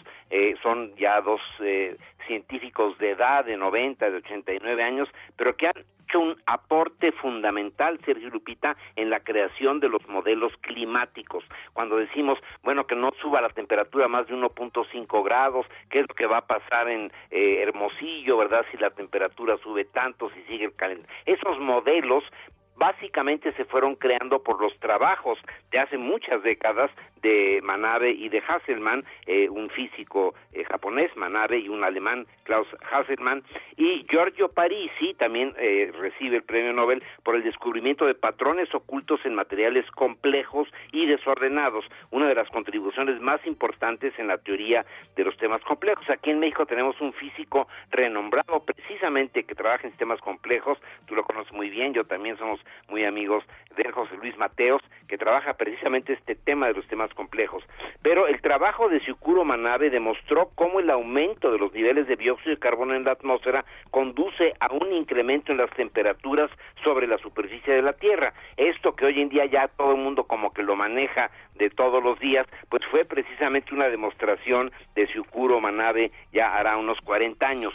Los modelos climáticos actuales, Sergio Lupita, se desarrollaron sobre las bases del trabajo del doctor Manabe. Y Klaus Hasselmann, por su parte, fue pionero en la creación de modelos que vinculan la meteorología y el clima, algo sumamente complejo, impredecible. La decisión del Comité Nobel evidentemente quiere llamar la atención sobre el cambio climático. Como señalan los expertos, es muy difícil predecir el comportamiento a largo plazo de sistemas físicos complejos como es el clima. Sin embargo, y también como lo señala el Comité de la Academia Sueca de Ciencias, los modelos informáticos que pueden anticipar cómo responde la Tierra a las emisiones de estos gases de efecto invernadero han sido cruciales para nuestra comprensión del calentamiento global. Y evidentemente esta gran tendencia, esta megatendencia que está existiendo actualmente para tener economías de carbono cero, eh, reducir fuertemente las emisiones de dióxido de carbono, hacer mucho más eficiente la producción de energía, pues tiene sus bases en los conocimientos que nos legaron estos dos físicos Hasselman y eh, Manabe y que están pues prácticamente afectando la vida hoy en día de todos nosotros. Desde mi punto de vista muy positivo Sergio Lupita porque no uno uno no puede estar tomando decisiones sin los verdaderos conocimientos que apoyen estas decisiones sin el saber exactamente cómo se están comportando los sistemas de la naturaleza. Es trascendente lo que hicieron ellos y desde mi punto de vista muy merecido este premio Nobel de Física, Sergio Lupita. Pues muchísimas gracias por ponerlo en contexto, Químico Guerra. Un fuerte abrazo. Igualmente para ustedes. Gracias, muy buenos días. El Instituto Mexicano de Ejecutivos de Finanzas alertó que la iniciativa de reforma eléctrica del presidente López Obrador atentará gravemente contra la competencia. El maestro Ángel García Lascurain es presidente nacional del IMEF, a quien saludamos con mucho gusto esta mañana. Maestro, gracias por tomar la llamada. Muy buenos días. Al contrario, muy buenos días, Sergio Lupita. Eh, ¿cómo, ¿Cómo van a afectar la competencia las medidas de esta iniciativa? Bueno, la medida nos parece que tiene varios impactos negativos. Sí afecta a, la, a la competencia, ya que está de facto inhibiendo los incentivos para la productividad del sector y para generar condiciones de precio justas para los consumidores. Al absorber la responsabilidad completa del desarrollo energético de México solamente en una iniciativa del Estado, nos parece que además de afectar la competencia, eh, tiene un impacto también potencial importante negativo sobre la competitividad de la planta productiva del país. Eh, estamos corriendo el riesgo de que no se cuente con los insumos eléctricos fundamentales ¿no? que requieren las actividades productivas en condiciones similares a los competidores comerciales internacionales de México, entre otros impactos negativos que estamos viendo. Eh, maestro, mucho se ha mencionado que saldrá más caro, que no es cierto que tengamos estas ventajas que nos están diciendo, que va a ser la energía más barata, que vamos a tener que pagar más los eh, eh, pues consumidores por el tema de los subsidios, porque aparentemente vamos a tener energía más barata que nos va a, costar mucho más cara. Bueno, sí, el desarrollo de un sector que tenga, digamos, la calidad de una como de México, necesita de recursos muy cuantiosos de inversión. La medida que esta inversión se canalice solamente por el sector público, va a generar una presión importante sobre las finanzas públicas y ello podría derivar en aumento de precios en el servicio, solamente por la dificultad de poder financiar el desarrollo energético mexicano. Tendría un impacto potencial importante sobre el costo y eso se derivaría en los precios, o podría darse, por el otro lado, un desequilibrio de finanzas públicas que también pues implica un riesgo para la estabilidad económica de México en general. Eh, estamos viendo, entre otras cosas, que se elimina el autoabastecimiento. ¿Por qué es importante esto? ¿Qué significa para nosotros? Yo creo que la, la diversificación de fuentes de energía es importante y hay empresas mexicanas que han decidido invertir para, para abastecer a sus propios productivos, inclusive es una tendencia que he visto a nivel de los hogares y eso contribuye al desarrollo de una oferta mayor de, capacidad energética de México.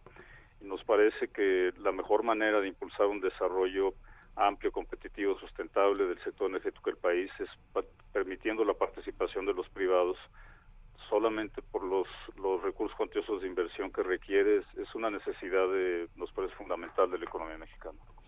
Eh, maestro, ¿qué, ¿cómo ve usted el panorama de las inversiones? ¿Cómo ve usted eh, eh, la, la, situación de pues quienes han llegado a México atraídos precisamente por este tipo de negocios que ahora están en la incertidumbre? Sí, se, lanza una señal muy fuerte, muy contundente a los inversionistas nacionales y extranjeros, principalmente sobre la vulnerabilidad de nuestro Estado de Derecho, porque la implementación de esta reforma eh, pues está dando marcha atrás a contratos que ya estaban firmados, a compromisos del Estado mexicano que ya estaban confirmados y se envía una señal pues de, riesgo mayor hacia las inversiones de mediano y largo plazo precisamente por la fragilidad de nuestro Estado de Derecho. Hay opciones porque si se modifica la Constitución no hay defensa, ¿verdad? No, bueno, una modificación constitucional es, es ya, eh, digamos, el mayor nivel de definición institucional jurídica de México y, no, no, no lo habría. Me eh, parece que es algo que debe discutirse con toda profundidad en el Congreso de la Unión y, fundamentalmente son temas que requieren una revisión técnica y que no deben estar sujetos a consideraciones políticas. Eh, maestro, eh, el, el PRI decía hace unos momentos, el presidente tiene una oportunidad histórica para definirse a favor o en contra de la reforma eléctrica. ¿Cree que estamos en manos de, del PRI? Ahí es donde está la clave.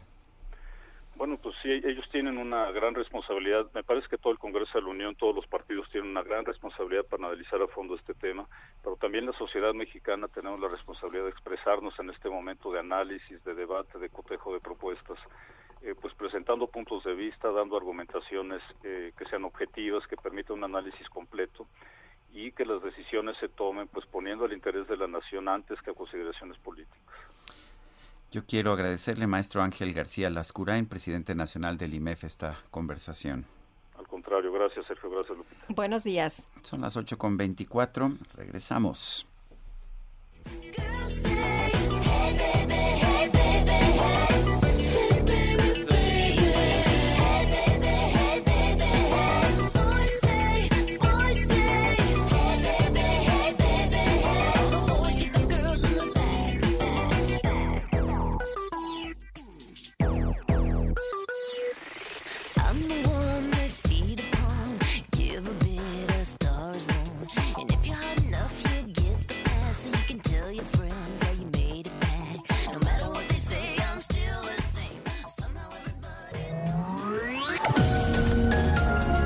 Sergio Sarmiento y Lupita Juárez quieren conocer tu opinión, tus comentarios o simplemente envía un saludo para ser más cálida esta mañana.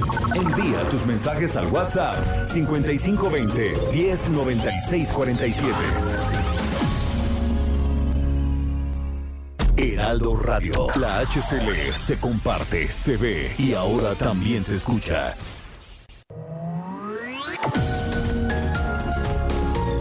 Continuamos con Sergio Sarmiento y Lupita Juárez por El Heraldo Radio.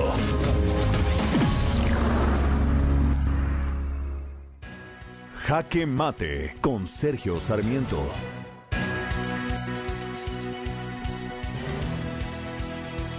Osa tiene razón el presidente de la República Andrés Manuel López Obrador. Hay fuertes presiones al alza en las energías pero no solamente en México, sino en todo el mundo. Me parece correcto que le preocupe evitar las alzas de precios innecesarios en, en una materia prima tan importante como puede ser la electricidad. Ahora bien, la medida que está tomando el presidente de la República, esta estatización, esta monopolización de la generación de electricidad, solamente puede tener consecuencias negativas. Eh, siempre ha sido una mala idea tener un monopolio en cualquier tipo de producto, pero particularmente en energía. Esto es algo que hace que la gente tenga que finalmente pagar costos más altos por los productos que está utilizando. En el caso de la electricidad, el asunto es todavía peor, porque la Comisión Federal de Electricidad no tiene ni siquiera los recursos para tratar de invertir, si deja de invertir la iniciativa privada en nuevas plantas generadoras.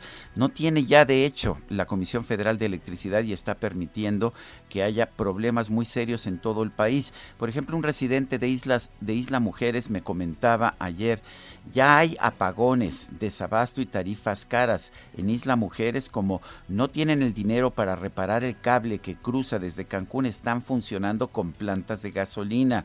Además de que esto contamina mucho, pues cada 12 horas hay un apagón cuando cambian de planta toda la gente con aparatos eléctricos, eh, toda, toda la gente tiene aparatos eléctricos dañados por los cambios de voltaje. Y sí, no hay dinero para cambiar esta, o para reemplazar o reparar esta línea submarina entre Cancún e Isla Mujeres, pero igual lo estamos viendo en el resto del país. El propio gobierno ha cancelado nuevas plantas de generación en el noroeste, donde se necesita, de hecho, de forma urgente, tener más capacidad de generación de Electricidad y dice que va a construir nuevas plantas el propio gobierno, la Comisión Federal de Electricidad. No solamente no las ha construido, pero al vetar la construcción de plantas privadas, lo único que está logrando es dejar sin electricidad a una región muy importante de nuestro país. Sí, por supuesto, hay que controlar, hay que atacar las alzas de precios en los energéticos y la mejor forma de hacerlo es tener más generación de electricidad. Pero México parece ser el único país del mundo que piensa que para reducir los precios de la electricidad es necesario reducir la inversión. Yo soy Sergio Sarmiento y lo invito a reflexionar. Lo mejor de México está en Soriana. Por eso aprovecha que el aguacate Hass está a 34.80 el kilo o la naranja y la zanahoria a 9.80 cada kilo. Sí, a solo 9.80 cada kilo. Martes y miércoles del campo de Soriana. A octubre 6. Aplican restricciones. Aplica en Hiper y Super.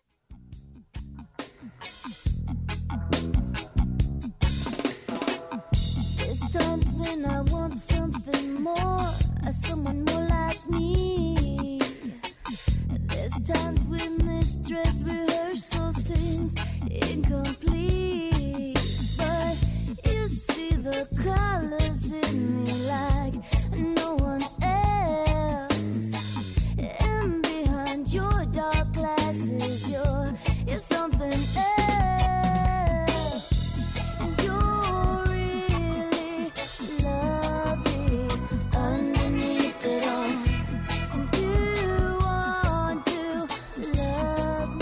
Seguimos escuchando música interpretada por Gwen Stefani. Esto se llama Underneath It All, debajo de todo.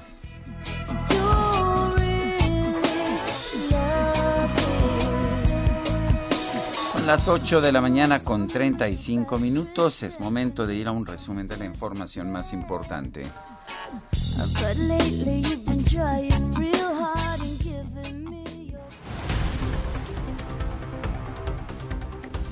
Desde el estado de Veracruz, el presidente López Obrador señaló que el PRI tiene una oportunidad histórica de alejarse del salinismo si decide apoyar su iniciativa de reforma constitucional en materia de electricidad. El gobernador de Veracruz, Cuitláhuac García, aseguró que el 20 de octubre se va a concluir la vacunación contra el COVID-19 para todas las personas mayores de 18 años del estado, por lo menos con la primera dosis.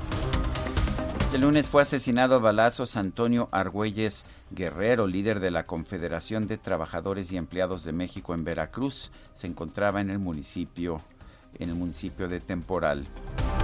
Y en Francia, la Comisión Independiente sobre Abusos en la Iglesia Católica reportó que durante los últimos 70 años en ese país se han registrado por lo menos 330 mil víctimas de pederastia.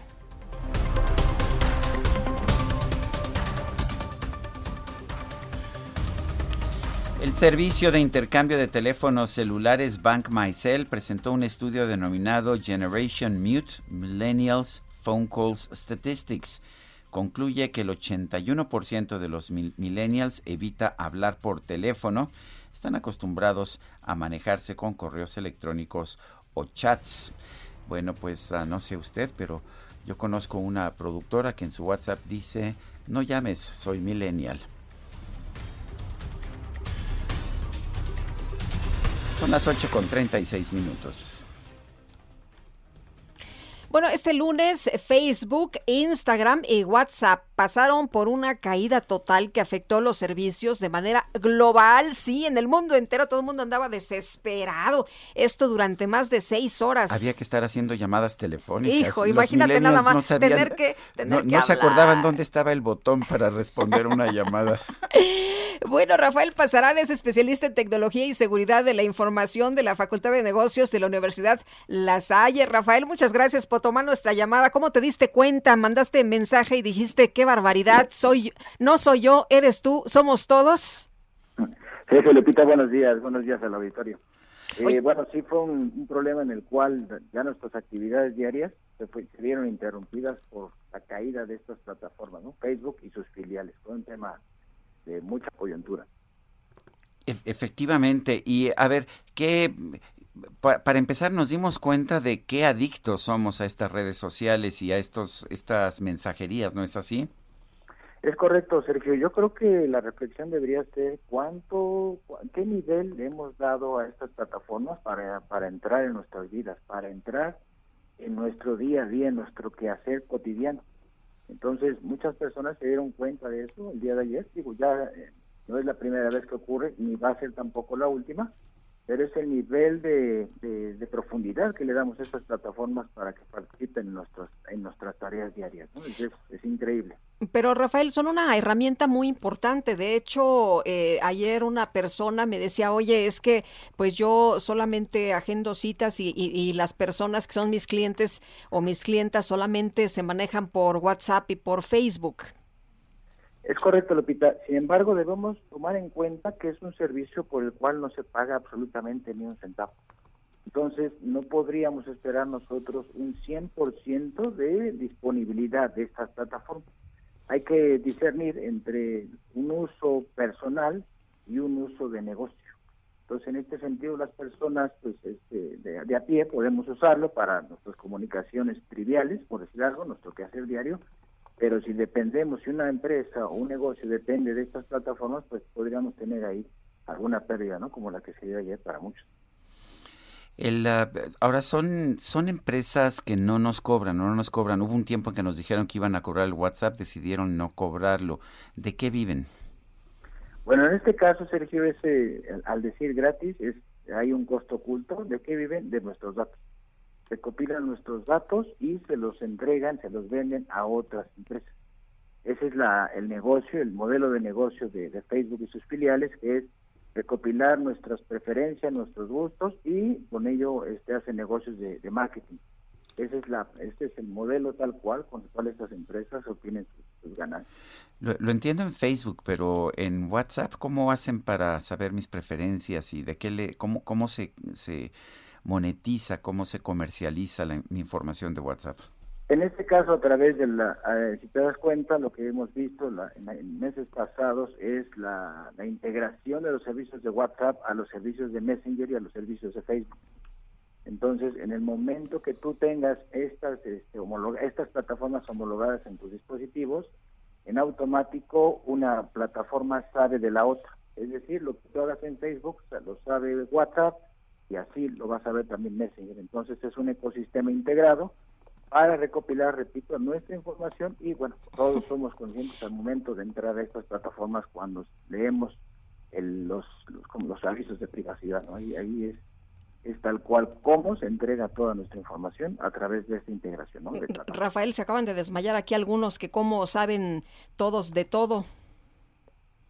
Bueno, en este caso lo hacen ya, Sergio Lupita, lo hacen ya con algoritmos muy avanzados de inteligencia artificial.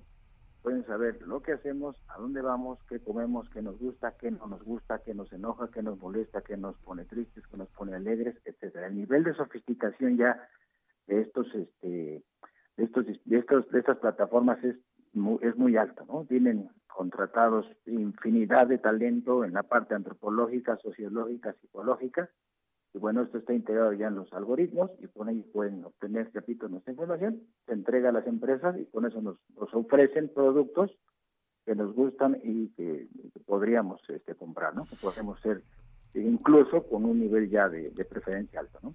Rafael, ayer se desplomaron casi 5% las acciones mm, de Facebook, pero pues si- sigue teniendo realmente mercados eh, que domina completamente. ¿Tú ves que haya una pues un rebote? Es un impacto, este, digamos, en el sentido este, comercial, sí es un impacto, pero esta empresa tiene la capacidad de recuperarlo. En muy poquito tiempo va a recuperarse de, ese, este impacto significativo. Eh, algunos negocios, como lo comentaba un momento, pues, se cayeron porque, bueno, yo hago un pago a, a estas plataformas y tienen que ofertar mis servicios en todo su ecosistema. Como hubo una interrupción, bueno, hay una pérdida, hay una ligera pérdida de confianza, lo vimos ayer con los inversionistas. Sin embargo, bueno, Facebook y sus filiales no van a tener problema para recuperarse. Es un gigante tecnológico, ¿no? Es un gigante que tiene la fuerza para recuperarse de una manera ya muy pronta, yo diría que hasta instantánea. Eh, Rafael, ¿qué tendríamos que estar haciendo? Tú decías, bueno, no hay que poner todos los huevos en la misma canasta, ¿no? Eh, pero ayer veíamos que todo se caía, Tinder, Telegram, hasta TikTok, en fin, eh, Google tenía fallas, Amazon, en fin, eh, ¿qué, qué es lo que tenemos que prever? Bueno, por, como personas debemos ser conscientes de que esto va a seguir ocurriendo y debemos pues, tener a lo mejor en, el radar siempre una plataforma alternativa para tener la para no perder la comunicación con nuestros con nuestros familiares, amigos, contactos, etcétera. Para las empresas la recomendación es no usar este tipo de plataformas porque no están diseñadas para un ámbito de negocio, para un ámbito en el cual las empresas puedan este, crear estas comunicaciones necesarias para sus procesos.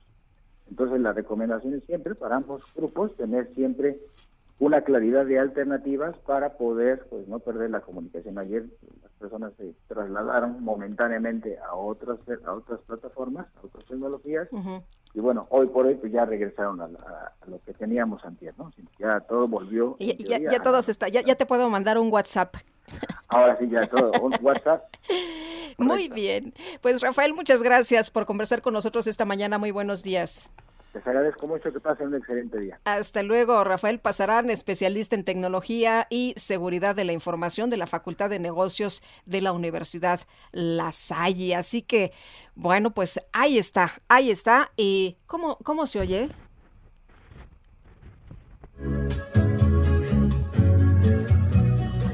Me siento extraño, no sirve el Instagram. Y pa' acabar la no jala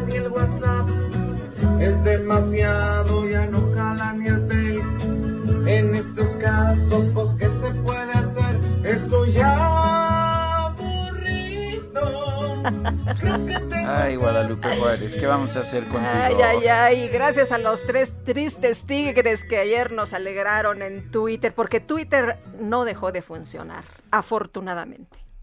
Bueno, de hecho, este fue muy interesante que en Facebook anunciaran en Twitter que no estaban funcionando ni WhatsApp, ni Facebook, ni Instagram. Son las 8 con 45 minutos. Vamos mejor con Antonio Bautista, el escoeditor de la sección Estados en el Heraldo de México. Ayer lo quería localizar, pero no tengo su WhatsApp. Ah, no. Bueno, y aunque lo hubieras tenido, De poco hubiera servido. pues seis horas después le hubiera llegado el, el mensaje. Antonio Bautista, cuéntanos.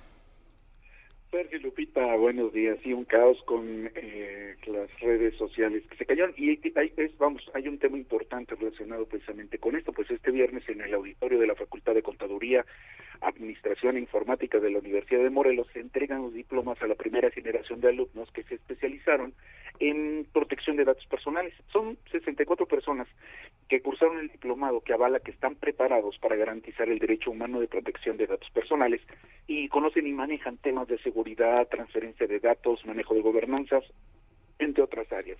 Ese día también, el 8 de octubre, eh, la Universidad de Tlaxcala, en ese mismo lugar, anuncia su primer diplomado para la formación de profesionales en esta área. Pero lo que también va a ocurrir en esa ceremonia es la conformación de un comité de gestión de competencias ante el Consejo Nacional de Normalización y Certificación de Competencias Laborales, CONOCER, eh, del que forman parte las Secretarías de Economía y del Trabajo, para diseñar un estándar de competencia que certifique al especialista en tratamiento de datos personales. Este es un tema muy importante, sobre todo en estos tiempos en que nuestra información termina en manos de empresas privadas y está expuesta a una vulneración constante, además de que es una obligación que deriva de la firma del TMEC, el Tratado Comercial con Estados Unidos y Canadá, en cinco de los 34 capítulos obligados al tema de protección de datos personales, privacidad, transferencias internacionales seguras, combate al robo de identidad, todo esto en el contexto de la economía digital, que es conocida ya por algunos como la cuarta revolución industrial. En este comité participan, además de las universidades de Morelos y Tlaxcala, las eh, universidades de Sevilla y La Rioja, España, y especialistas de consultorías OS como Sonia y JMC Data Pritium, que encabeza Javier Martínez, es comisionado del Infuen y quien preside dicho comité. Este organismo impulsa un estándar de competencia que permitirá la certificación de especialistas en datos personales y que en particular eh, atenderá a los egresados de Morelos y posteriormente a los de Tlaxcala para que tengan un aval que demuestre que no son improvisados en desarrollar este tipo de sistemas de protección. El alcance que busca este estándar es mayor, pues se llevará al Comité Europeo para que a México se le dé la acreditación de puerto seguro y alcance una posición similar a la que ya tienen Argentina y, Europa, y, perdón, y Uruguay en el protocolo adicional al convenio para la protección de, de, datos personales con respecto al tratamiento automatizado, eh, llamado convenio 108 en el que México pues, se ha quedado rezagado. Y es que quienes se certifiquen bajo este estándar estarán en posibilidad de asesorar a empresas tanto en México como en Europa para hacer negocios seguros con la garantía del cuidado de la información personal. Se espera que ya para noviembre esté lista la certificación de los primeros especialistas. Esto abre una puerta importante para el comercio con Europa, sobre todo en el cuidado de nuestra información personal, que como ya vimos, queda muy, muy expuesta a eh, pues una vulneración y a un robo de datos de información. Ese es el panorama, Sergio Lupita. Muchas gracias, Antonio. Gracias, buenos días. Buenos días y después de 566 días en la virtualidad, la Universidad de Guadalajara finalmente ha recibido a sus más de 300 mil, 300 mil estudiantes y vámonos precisamente con toda la información. Mayeli Mariscal, ¿cómo te va? Buenos días. Hola, ¿qué tal Lupita? Muy buenos días, Sergio, a todo el auditorio. Pues eh, ya la Universidad de Guadalajara regresó a las aulas. El día de ayer estuvieron ya en los centros universitarios aplicando estos modelos también eh, híbridos en donde incluso algunos estudiantes podrán estar tomando todavía clases a distancia, pero ya la mayoría se estará reintegrando a las aulas.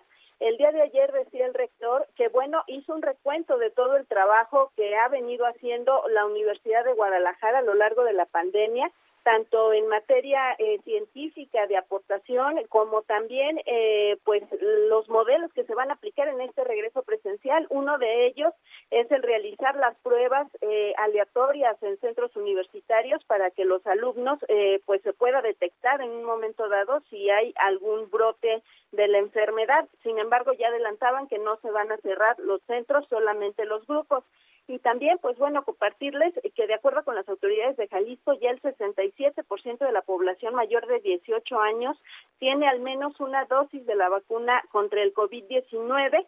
Durante la semana epidemiológica 39 eh, se aplicaron 226.718 vacunas contra esta enfermedad y eh, pues se tiene ya un avance, eh, repito, al 67% de la población mayor de 18 años con al menos una dosis. Esa es la información desde Jalisco. Muchas gracias, Mayeli.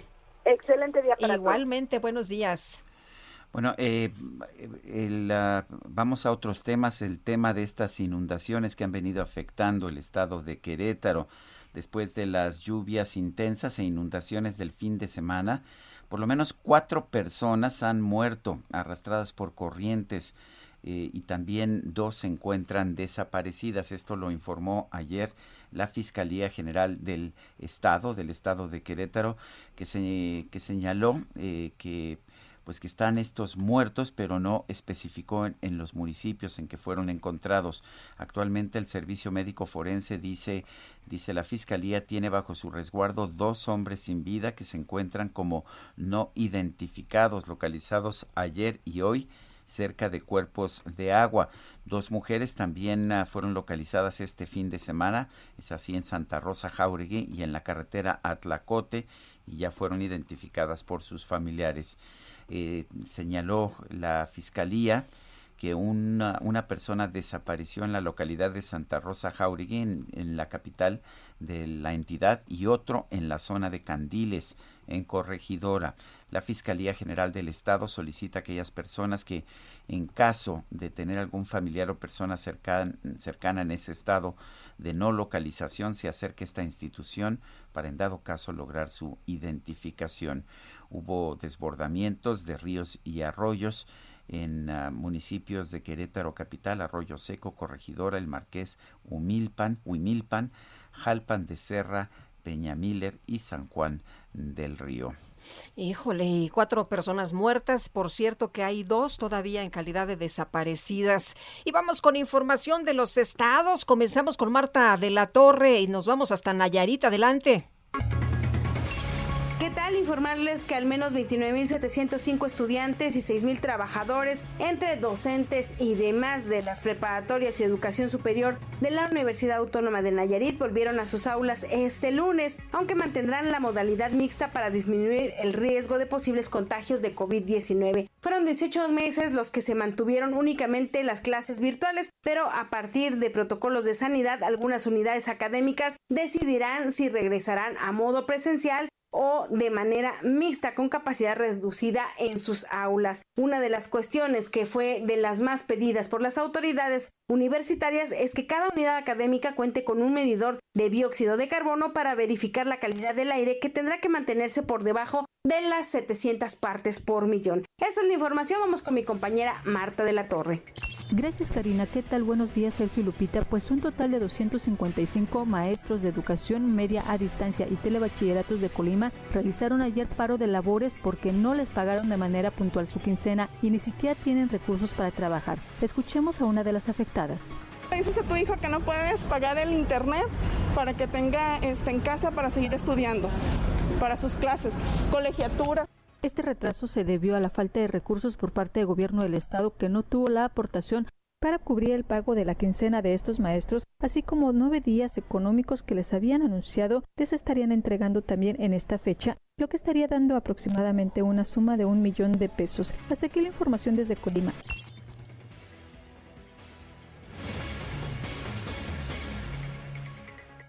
Son las 9 con 54 minutos.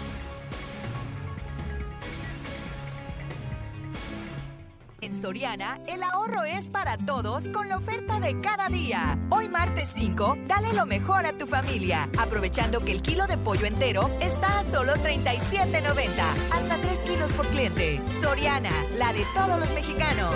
Solo octubre 5, aplica restricciones, aplica en Hiper y Super. Vamos a una pausa. Guadalupe Juárez y Sergio Sarmiento estamos en el Heraldo Radio.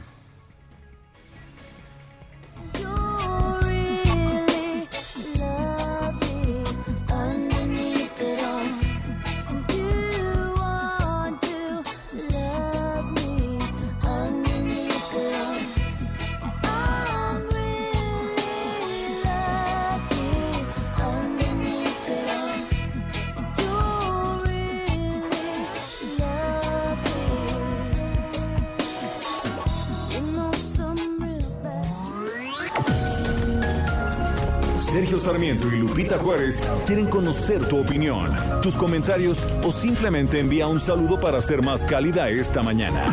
Envía tus mensajes al WhatsApp 5520 109647. Heraldo Radio 98.5 FM, una estación de Heraldo Media Group, transmitiendo desde Avenida Insurgente Sur 1271, Torre Carrachi, con 100.000 watts de potencia radiada.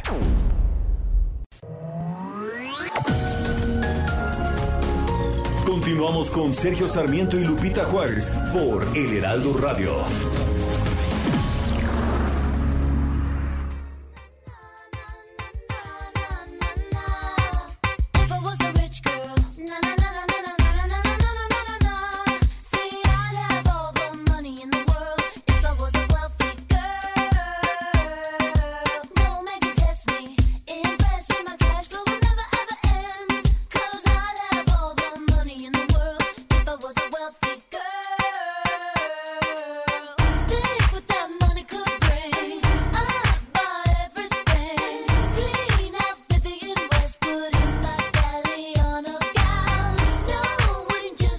Escuchando música de Gwen Stefani. Esto se llama Rich Girl, la chica rica. ¿Te gusta, verdad? Me gusta, me gusta. ¿Qué tal? Estamos como en como en viernes, ¿no? Está Se siente como ¿no? viernes. Pero es martes apenas, Guadalupe. Apenas no la hagas. Bueno, pues este, vamos a, darle entonces aquí a, los mensajes y nos dice Sergio Galicia de la Ciudad de México. Buen día, Sergio y Lupita. Los partidos de oposición tienen un reto tremendo. No podemos aprobar una ley de reforma energética que va contra todo, hasta contra la lógica. Será más cara la energía y a consumir combustibles fósiles cuando enfrentemos un problema tremendo de cambio climático. No pueden dar un solo voto a esa locura. Que tengan buen día. Dice otra persona, pasando lista y escuchando al mejor equipo de noticias. Un fuerte abrazo, Francisco, 1955. Y respecto a los paneles solares tan benéficos y ecológicos, sería muy grave que trataran de eliminarlos en beneficio de la CFE y los dueños de minas de carbón. Se trataría de un paso atrás. Al rato volveremos a las estufas de leña y los boilers antiguos. Tengo amigos con paneles solares que ya piensan en amparos. Ojalá el gobierno recapacite y piense más en la ecología y el cuidado del medio ambiente. Atentamente, el señor Guillermo Salas. No, pues eso no está en el panorama ahora sí que no está en el radar de lo que está planteando esta reforma eléctrica. El presidente ya dijo, pues, cuál es su posición respecto de las energías renovables, ¿no? Sí, dice que pues que es más importante eh, fortalecer, dice él, el monopolio de la Comisión Federal de Electricidad. El gobernador de Nuevo León, Samuel García, tomó protesta a Javier Navarro Velasco como secretario general de gobierno para el periodo 2021-2027. Daniela García, adelante.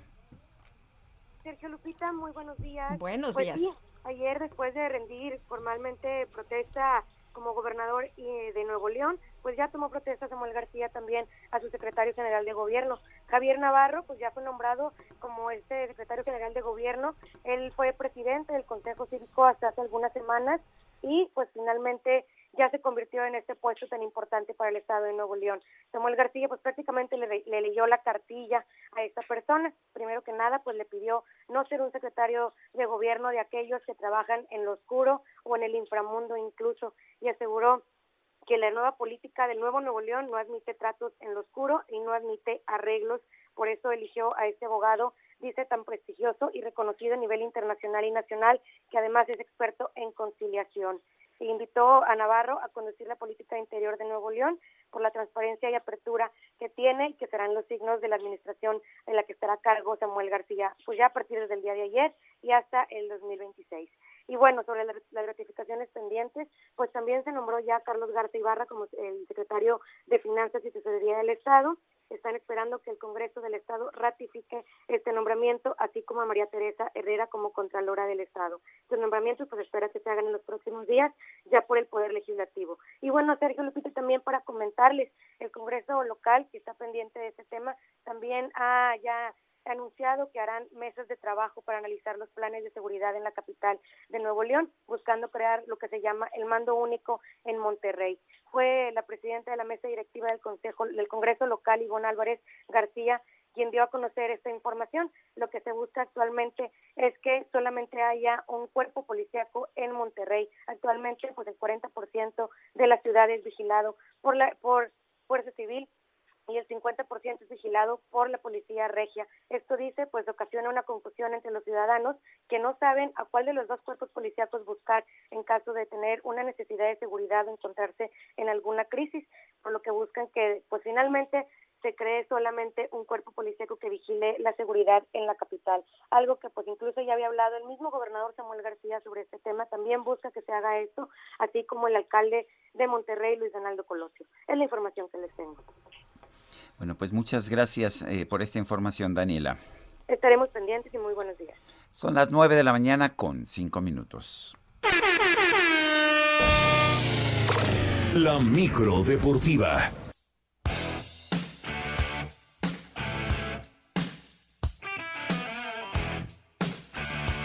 Llegó la micro deportiva y siempre con buena música. Julio Romero, ¿cómo te va? Buenos días. Muy bien, Sergio Lupita, muy buenos días. Qué placer saludarles. Eh, yo creo que ya se quiere ganar un lugar el nuevo Sí, sí. cacharpo, ¿no?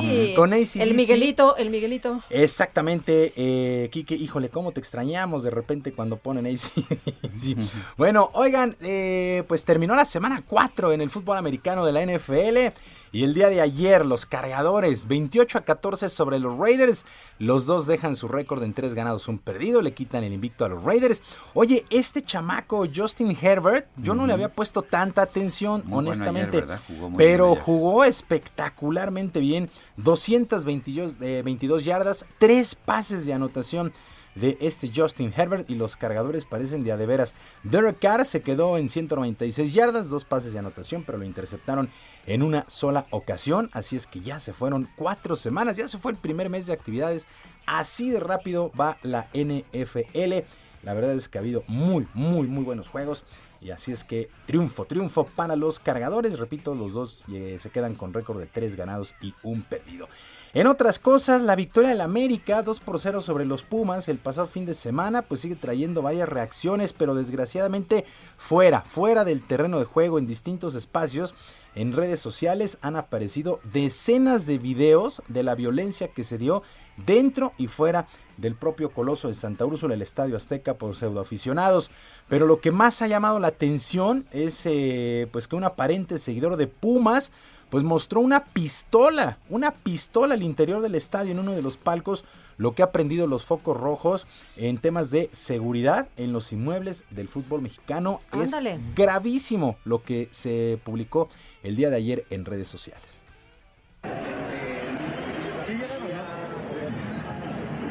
A Chile va a chicotear que le vaya al América.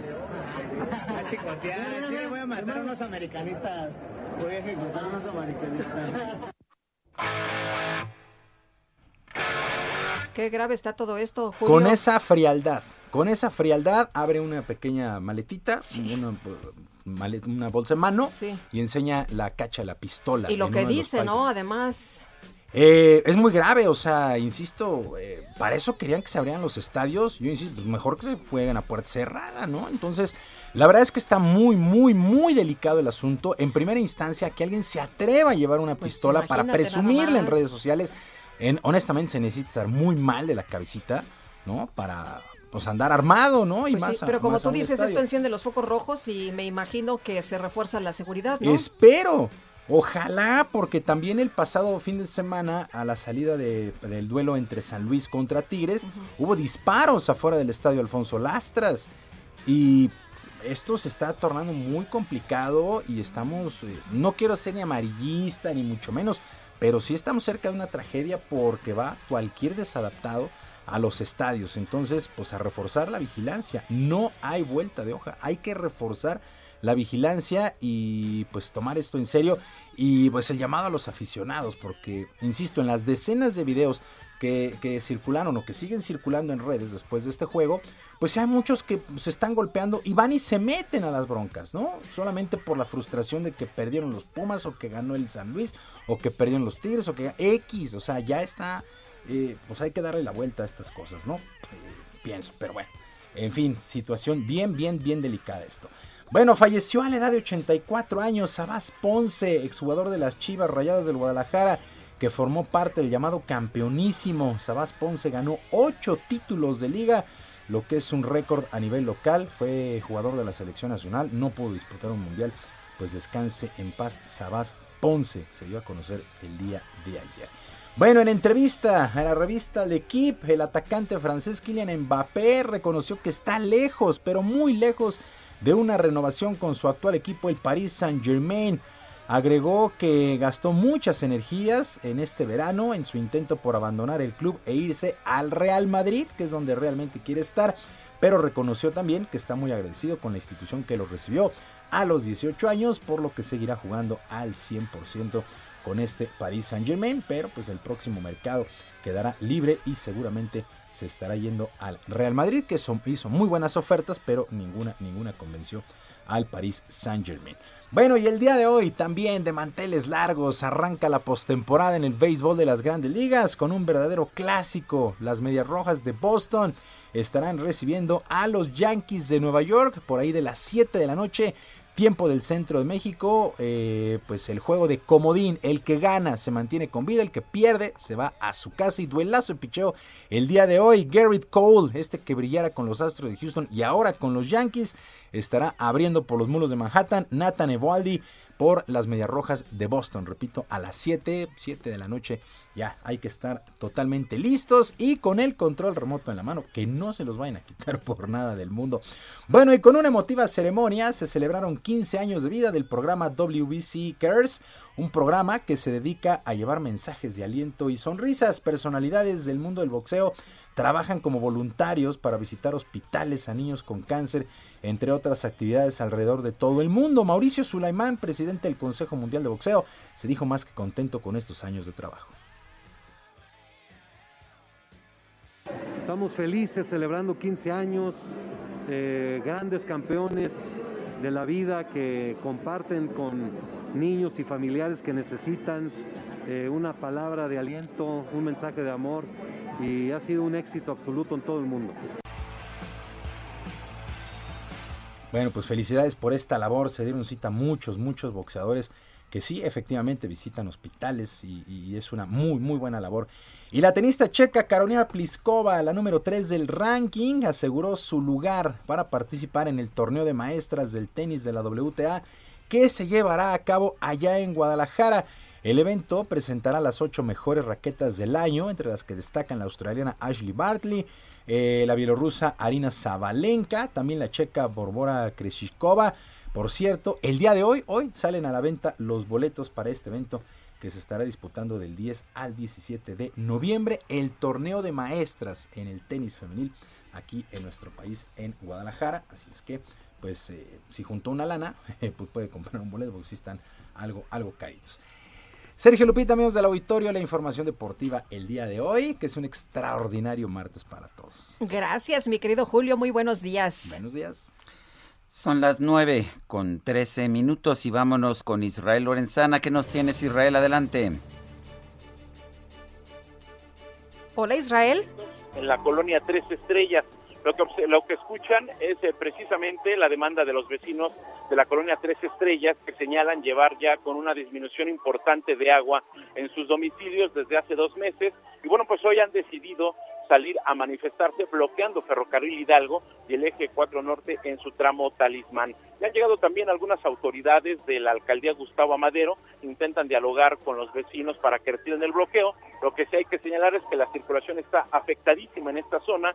Para quien va con dirección hacia el circuito interior desde la zona de San Juan de Aragón, van a ubicar ya este corte vial por parte de elementos de la Secretaría de Seguridad Ciudadana. Las alternativas para nuestros amigos automovilistas es utilizar Eduardo Molina o también también la calzada de los misterios hacia la zona del circuito interior y para Talismán, San Juan de Aragón puede ser una buena opción esta mañana. Sergio Lupita, la información que les tengo. Bueno, pues muchas gracias Israel Lorenzana. Hasta luego. Hasta luego, muy buenos días. Y durante la conferencia de prensa matutina, el presidente Andrés Manuel López Obrador afirmó que con la reforma eléctrica que propuso al Congreso se van a beneficiar todos, hasta los empresarios. Y le agradecemos a Rocío Nale, titular de la Secretaría de Energía, que platique con nosotros precisamente de esta reforma que plantea el presidente. Rocío Nale, gracias por tomar nuestra llamada. Muy buenos días. Buenos días, Sergio, Lupita, un gusto saludarlos. Eh, Rocío, no, no entiendo cómo se van a beneficiar todos por esta reforma si lo que vamos a tener son restricciones en la inversión privada en electricidad. ¿No nos convendría más pues tener más inversión? A ver, Sergio, la electricidad es un servicio básico estratégico, estratégico sobre todo, ¿eh? Arriba de cualquier tema está la seguridad energética. Eh, partimos de ahí y de ahí parte la reforma que es consolidar y fortalecer a la CFE. Pero en este momento, pues ya tenemos privados. Entonces, ¿cómo coexistir de una manera que tengamos todos los mexicanos seguridad energética, una producción segura y cómo la combinamos con los privados. De ahí la reforma de que la CFE produzca como mínimo el 54% y el 46% los privados. Ahora te voy a hablar sobre las inversiones.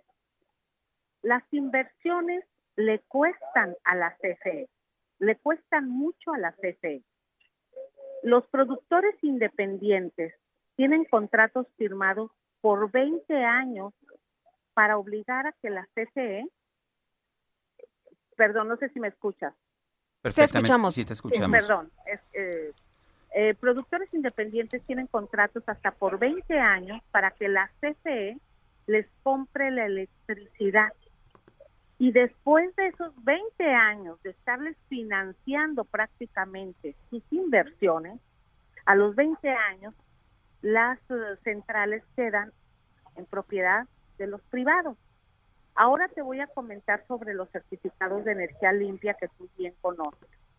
Los certificados de energía limpia se promovieron y se autorizaron en la reforma del presidente Peña Nieto.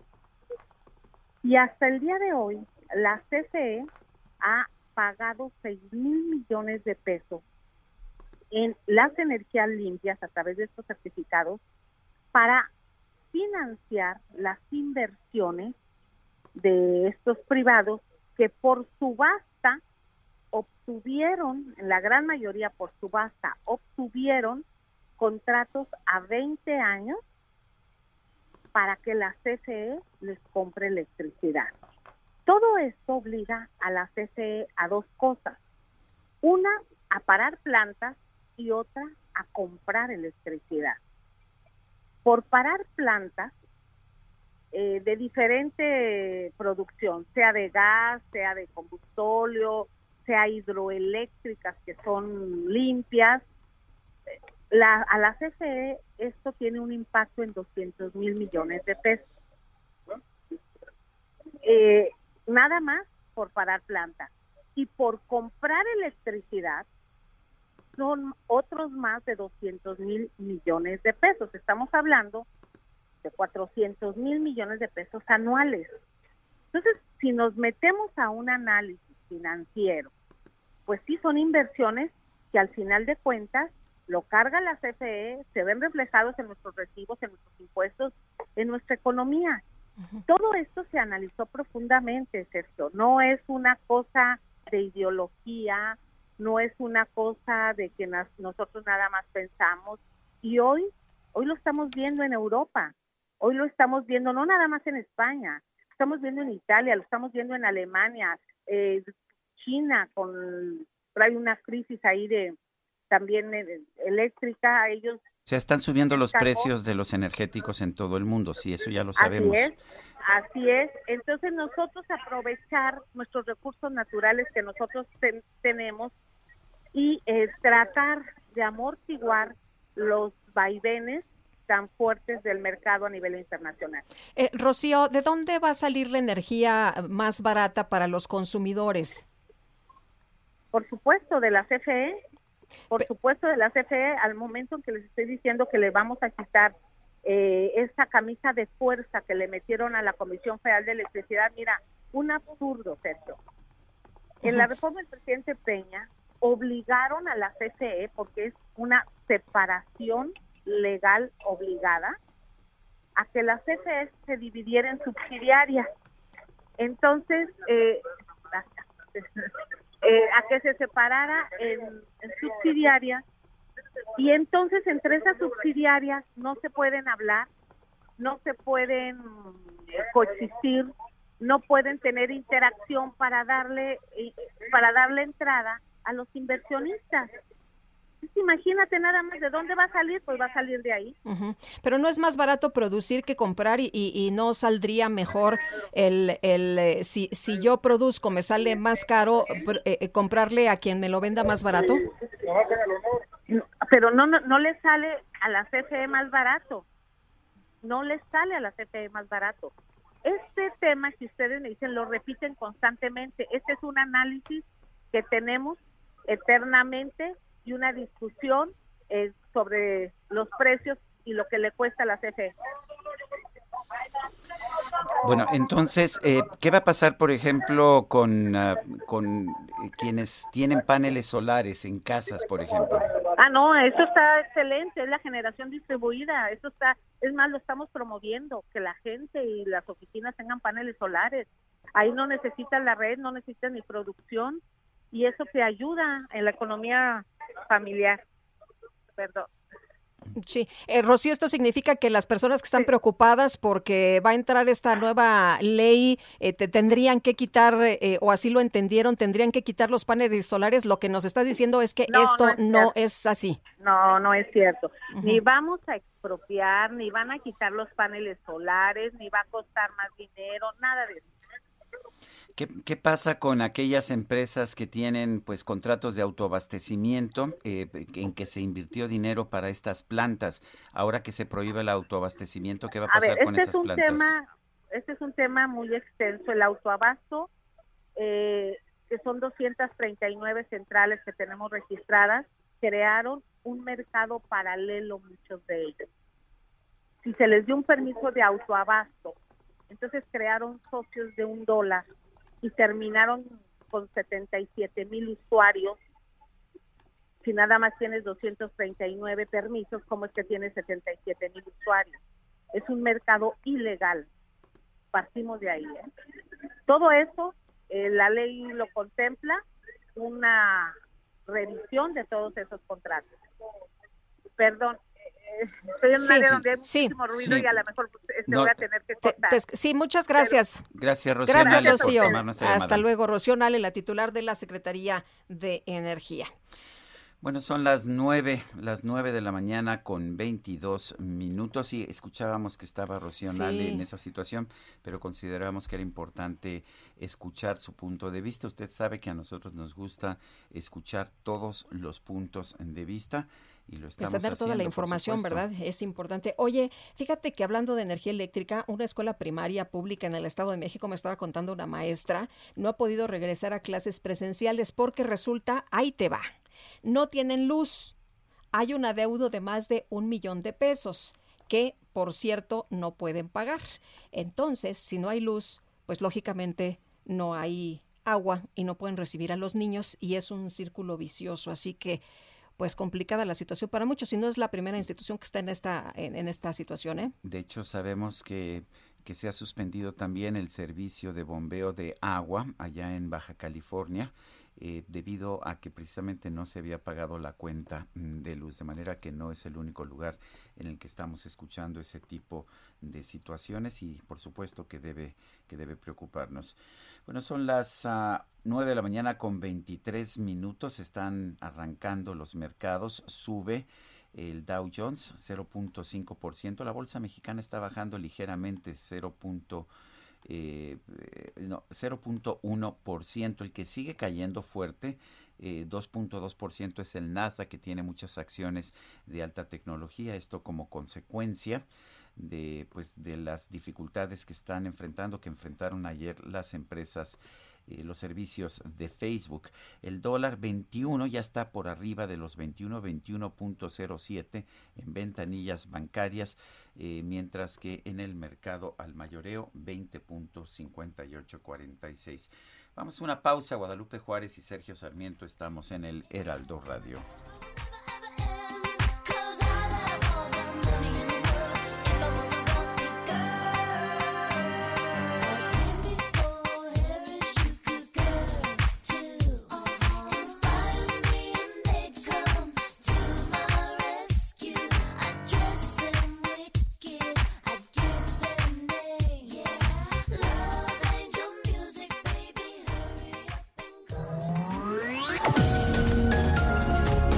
Sarmiento y Lupita Juárez quieren conocer tu opinión, tus comentarios o simplemente envía un saludo para ser más cálida esta mañana. Envía tus mensajes al WhatsApp 5520 109647. Heraldo Radio, la H que sí suena y ahora también se escucha. Continuamos con Sergio Sarmiento y Lupita Juárez por El Heraldo Radio.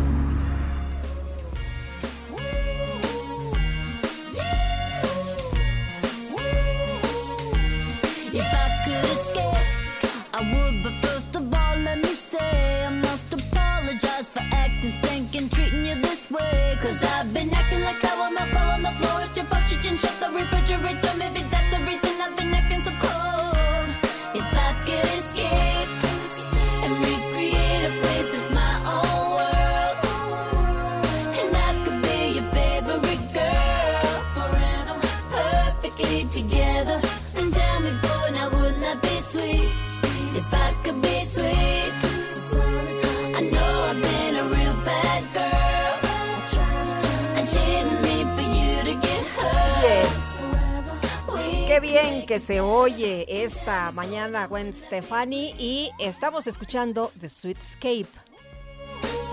Vamos a darnos una escapadilla, ¿no? También nosotros, una dulce escapadilla. Bueno, pues eh, vamos a hacerlo. Eh, ¿Lo planeamos o a como salga? Como se dé. Bueno, fíjense que en los mensajes nos dice Susana Estrelló, saludos Sergio y Lupita, ¿dónde deja el señor López la Ley General de Equilibrio Ecológico y de Protección al Medio Ambiente? ¿La conocerá? En su artículo 1 dice que toda persona tiene derecho a un medio ambiente sano y limpio para conservar su salud. ¿Lo sabrá? Muchos saludos. Y también nos dice otra persona, Sergio, ¿y por qué no hacen una consulta para ver lo de la electricidad con todos los mexicanos. Bueno, pues ahí la sugerencia de nuestro amigo Radio Escucha. Y vámonos ahora con Mónica Reyes. Adelante, Mónica. Gracias, Sergio Sarmiento, Lupita Juárez, qué gusto saludarlos. Amigos, fíjense que últimamente me he estado dando cuenta de lo importante que es tener ojo con nuestros ojos. En el mundo hay muchísimos casos de personas con ceguera o que no pueden ver bien, que pudieron haberse evitado si se hubieran detectado a tiempo. Leí que al menos la mitad de estos casos ni siquiera han sido tratados todavía. Es un asunto tan grave que la deficiencia visual se ha convertido en la segunda causa de discapacidad en México. Muchísimas enfermedades visuales que pueden afectar nuestra vista y muchas veces ni siquiera nos damos cuenta de que las tenemos y en ocasiones como estas detectarlo a tiempo es fundamental para evitar que avance y se vuelva un problema muchísimo más grande. Por eso, Laboratorio Sofía, con experiencia en el desarrollo de productos oftálmicos, quiere que tengas especial ojo con tus ojos y cuides de tu salud visual. Por eso, desarrollaron una plataforma en línea que te permite encontrar al oftalmólogo más cercano. Visiten muchoquever.org y cuiden de su salud visual. Recuerden www.muchoquever.org. Consulte a su médico oftalmólogo. 2133 B2743. Regresamos con ustedes, Sergio Sarmiento y Lupita Juárez.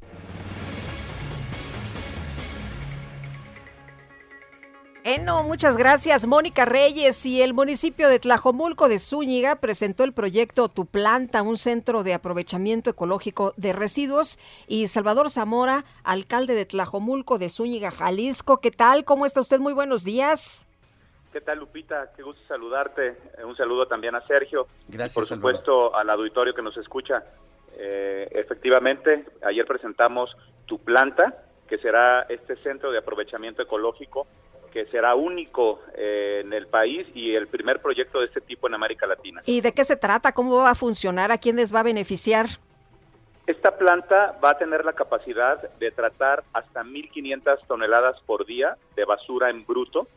Para que te des una idea, Tlajumulco es el tercer municipio más eh, grande, hablando en términos de población, del área metropolitana de Guadalajara, de Guadalajara y producimos alrededor de 600 a 700 toneladas cada día. Eh, es decir, eh, esta planta eh, podrá, de, en su capacidad, tratar toda la basura que, que produce Tlajomulco, que producimos los habitantes de nuestro municipio, y esta planta tendrá la capacidad de separar basura a través de imanes, de rayos láser y de bandas separadoras y cernidores para aprovechar prácticamente el 98% de los residuos. ¿Cuál es la buena noticia? Que como tradicionalmente se hace en prácticamente todos los rellenos sanitarios o basureros o vertederos que tenemos en el país en la propia ciudad de Guadalajara, que van en bruto a las celdas que generan contaminación, eh, que generan gases efecto invernadero, que evidentemente dañan nuestro medio ambiente, que tienen eh, desafortunadamente muchos efectos eh, para nuestro nuestra ecología. Entonces, este centro de aprovechamiento, desde luego que es un eh, es un modelo innovador que en Europa ya es muy común y la sociedad que en este momento el municipio de Tlajumulco está haciendo con esta empresa británica para la instalación de esta planta, eh, pues será punta de lanza a nivel nacional. ¿Cómo se financia, señor alcalde? La, empresa británica hará la inversión de aproximadamente 100 millones de dólares. El municipio, para garantizar que esa inversión ellos lo van a recuperar, le otorga una concesión por 25 años a esta empresa y eh, además podrá esta planta recibir basura de otros municipios del área metropolitana de Guadalajara que les eh, pueda, digamos, de alguna manera ser conveniente llevar la, la basura a esta planta. La verdad es que eh, en este momento en Guadalajara existe una crisis por el tema de recolección y disposición final de la basura, porque el gobierno del estado desde hace un año anunció que el primero de octubre se cerraría el vertedero, el vertedero Los Laureles, que es donde cuatro de los municipios más importantes de la ciudad depositan depositan su basura. Este tendría que haberse cerrado el día primero, se dio una prórroga para que en 30 días más se cierre, es decir, el primero de noviembre estará cerrado. Sin embargo, nadie ha presentado una alternativa de este tipo para eh, solventar eh, este tema tan importante como es la gestión integral de residuos. Es importante comentar que eh, se había cancelado un proyecto que se estuvo trabajando durante dos años con el concesionario que tiene el servicio en estos municipios para llevar a un centro de economía circular en Tala, que es un municipio cercano al área metropolitana de Guadalajara, pero ante la demanda de la gente que habita ese, ese municipio, eh, pues se tuvo que cancelar este proyecto porque pues nadie quiere la basura Pues sí. en, Cerca, en- ¿no? en su municipio, ¿no? Exactamente. Entonces, me parece que es una gran oportunidad de generar un modelo integral, sustentable, de aprovechamiento de algo tan importante que producimos todos los ciudadanos, Oye, pero- que es la basura. Salvador, dicen que la basura también es un muy buen negocio. ¿Qué va, qué va a pasar con esta planta, con estos residuos? ¿Se van a separar? En algunos eh, países eh, se genera hasta eh, energía. Eh, ¿qué, qué va a pasar en este caso de, de la planta? Efectivamente, eh, esta planta va a tener la capacidad, obviamente, de producir diferentes, eh, eh, vamos, componentes de, la basura. Eh, se van a producir pellets, se van a producir bloques, se va a producir gas, diésel, biogás, etanol y algunos productos que, eh, pues, no se puedan eh, tratar aquí en México irán a Europa para su tratamiento. Me parece que es un proyecto súper ambicioso y súper innovador que, pues, esperamos eh, nos dé los resultados. Es importante decirlo que el municipio, en contraprestación por la instalación de esta planta, literalmente le venderá a esta empresa la basura y en contraprestación tendrá un ingreso de 11 dólares aproximadamente por tonelada de basura entregada a esta planta. Bueno, pues ah, gracias, señor alcalde, por haber tomado nuestra llamada. No, al contrario, Sergio, un gusto, Lupita. Un saludo Gracias. afectuoso. Igualmente, buenos días. Fíjate, Lupita, que ayer cuando pues se trabó WhatsApp y este y Facebook Sí. y por todos lados, eh, recurrí a una pues a una aplicación que estoy empezando a usar. Pues muy curioso, es una aplicación que me permite comunicarme como red social, como si fuera una mensajería pero también la puedo usar para pagos y también la puedo usar para escuchar música, para ver películas o para ver programas de televisión. Esta, esta aplicación se llama VAS y bueno, la he empezado a utilizar apenas en los últimos días, creo que todavía no la manejo muy bien, pero tenemos a Juan Carlos Arroyo, director general de VAS Super App en la línea telefónica. Juan Carlos Arroyo, en primer lugar, gracias por tomar la llamada. Ayer usé, ayer usé eh, redes sociales dentro de esta VAS Super App, pero lo curioso del caso es que hace muchas cosas, ¿no es así?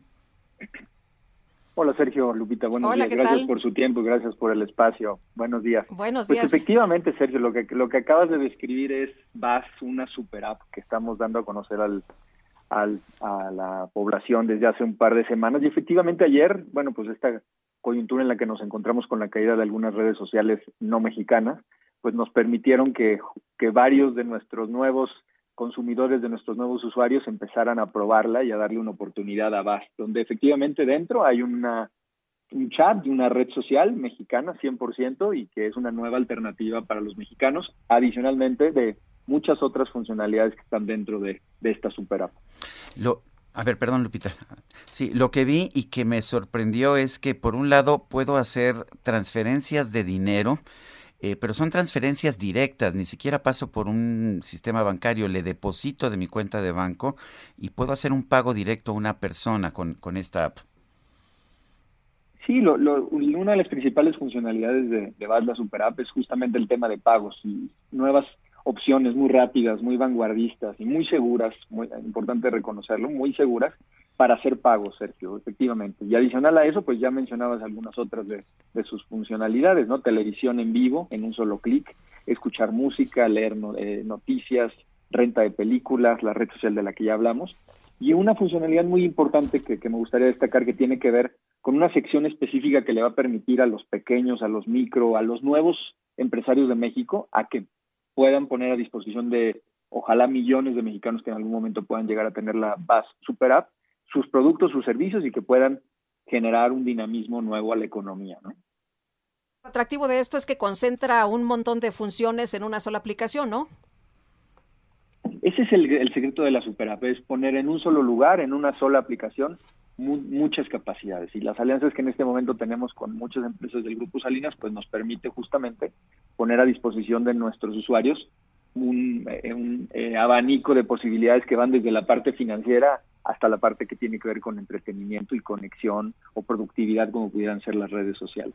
Eh, tengo que ser cliente del banco, tengo que ser, eh, no sé, tener algún tipo de vínculo con alguna de las empresas del grupo o nada más lo bajo y lo puedo usar. Eh, tan sencillo como descargar una nueva aplicación, Sergio. En este momento en las dos tiendas de, en la, en la tienda de Google, en la tienda de Apple está disponible vas la Super App y simplemente descargándola y siguiendo tres o cuatro pasos bastante básicos terminas eh, pues registrándote en la Super App y en ese momento puedes empezar a disfrutar de todos estos beneficios de los que estamos hablando. Juan Carlos Arroyo, director general de BAS Super App, BAS con Z, B-A-Z. Gracias por hablar con nosotros.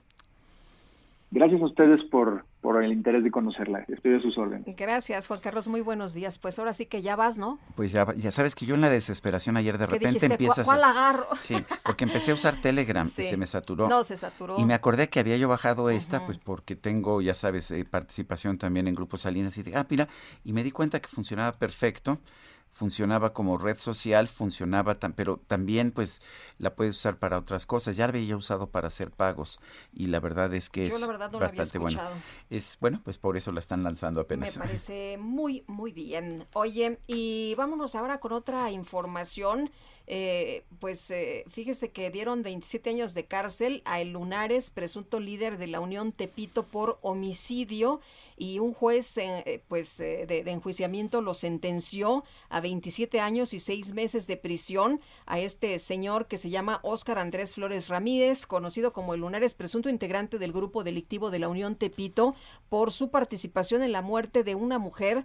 Esta ocurrió en calles de la alcaldía Cuauhtémoc con base en los elementos de prueba recabados durante el proceso. La Fiscalía General de Justicia de la Ciudad de México logró reforzar la acusación en contra del sentenciado acusado del delito de homicidio y derivado de lo anterior, el juzgador también determinó que Lunares deberá pagar los gastos funerarios e indemnización por más de 425 mil pesos. Este señor fue aprehendido en 2020 por agentes de la Policía de Investigación en la alcaldía Gustavo Madero como consecuencia de su participación activa en la muerte de la víctima en la colonia Morelos, por lo que fue internado en el penal del Reclusorio Oriente, donde fue procesado ya de manera penal. Son las nueve, las nueve de la mañana con 45 minutos. Oye, fíjate que Lili Telles ha escrito hace apenas unos minutos, usted, señor presidente López Obrador, tiene la fuerza del Estado para calumniar y la fuerza militar para intimidar. Yo, en cambio, tengo la fuerza de la razón y la fuerza de la palabra para señalar sus constantes violaciones al mandato constitucional. No quita el dedo del renglón Lili Telles y firma este tuit, respete su investidura. Por cierto, que ha estado recibiendo amenazas por su posición y amenazas incluso en contra de, de, su hijo. Así que pues la situación está subiendo de tono. Son las nueve con 45, vamos con Gastrolab. Gastrolab con el chef Israel Arechiga.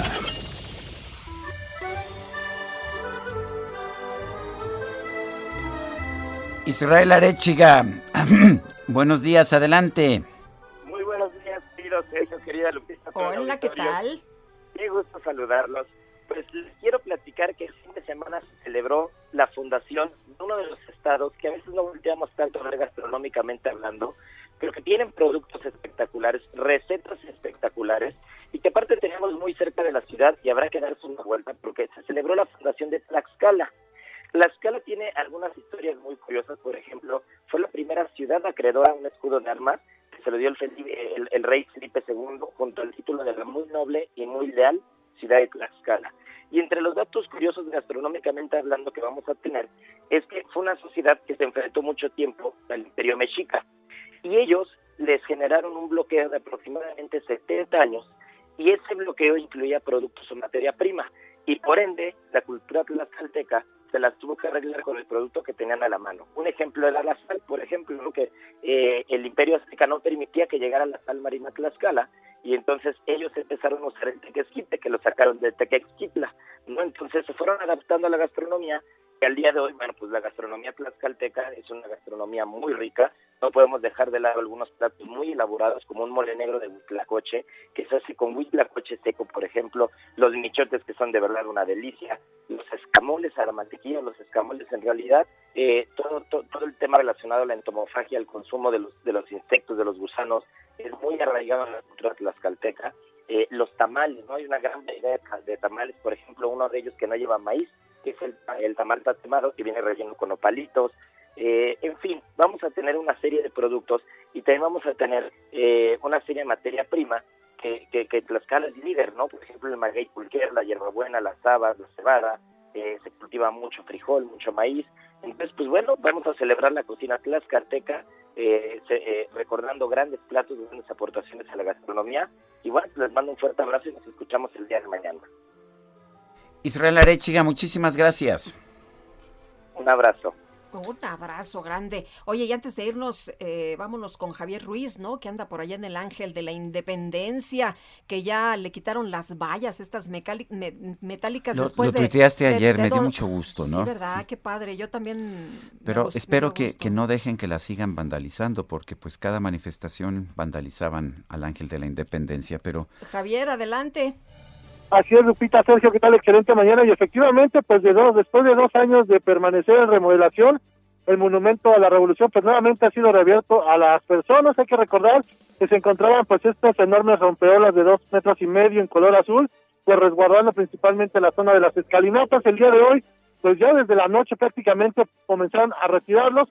Hoy por la mañana ya pudimos observar algunos turistas y también pues algunos vecinos de aquí de la colonia Cuauhtémoc, quienes pues no dudaron en venir a tomarse una fotografía. Como bien lo mencionan, pues algunos han mencionado que pues esperan que no se continúen por la vandalización de estos monumentos históricos, que esperan que continúen pues colocando estas vallas metálicas al menos cuando hay marcha. Hay que recordar también pues que a los mexicanos nos costó 14 millones de pesos esta remodelación, hay que tomarlo en cuenta también pues para cuidarlos y justamente pues para no despilfarrar el dinero. A la circulación ya del paseo de la reforma nuevamente también ya se ve habilitada porque muchas personas pues vienen transitando algunos vehículos que brindan pues tours en la Ciudad de México pues hacen un alto momentáneo justamente para tomarse la foto, así que tomarlo en cuenta y manejar con precaución, principalmente sobre, sobre reforma, desde la columna del Ángel de Independencia y en dirección hacia la Glorieta de La Palma. De momento, Sergio Lupita, ese reporte que tenemos. Gracias, Javier. Hasta luego. Hasta luego, Hasta luego. días. Muy buenos días. y vámonos rápido con Alan Rodríguez. Adelante, Alan. Sergio Lupita, muy buenos días. Yo me encuentro en el cruce de la Avenida de los Insurgentes y Paseo de la Reforma, en donde hace aproximadamente cinco minutos ha iniciado un bloqueo por parte de policías preventivos y bomberos de la Ciudad de México. La mayoría de ellos ya jubilados, los cuales denuncian que llevan por lo menos 10 meses sin recibir atención médica por parte del ISTE debido a que la CAPREPOL, la Caja de Prevención para la Policía Preventiva de la Ciudad de México, no los ha dado de alta. Comentan que la mayoría de ellos son hi- hipertensos y padecen de diabetes, por lo cual su salud se encuentra bastante vulnerable en estos momentos sin poder recibir la atención médica. Por este motivo tenemos en estos momentos ya la suspensión del servicio de las líneas del Metrobús, la que circula en la Avenida de los Insurgentes y la Avenida Paseo de la Reforma, en la inconformidad de los usuarios de este transporte público, quienes han sido descendidos para tener que continuar su camino caminando. Por lo pronto, Sergio Lupita, es el reporte que tenemos. Hasta el momento no se ha informado si se va a liberar en los próximos minutos esta vialidad. Muchas gracias, Alan. Continuamos al pendiente. Buenos días. Y vamos a un resumen con lo más importante de esta mañana.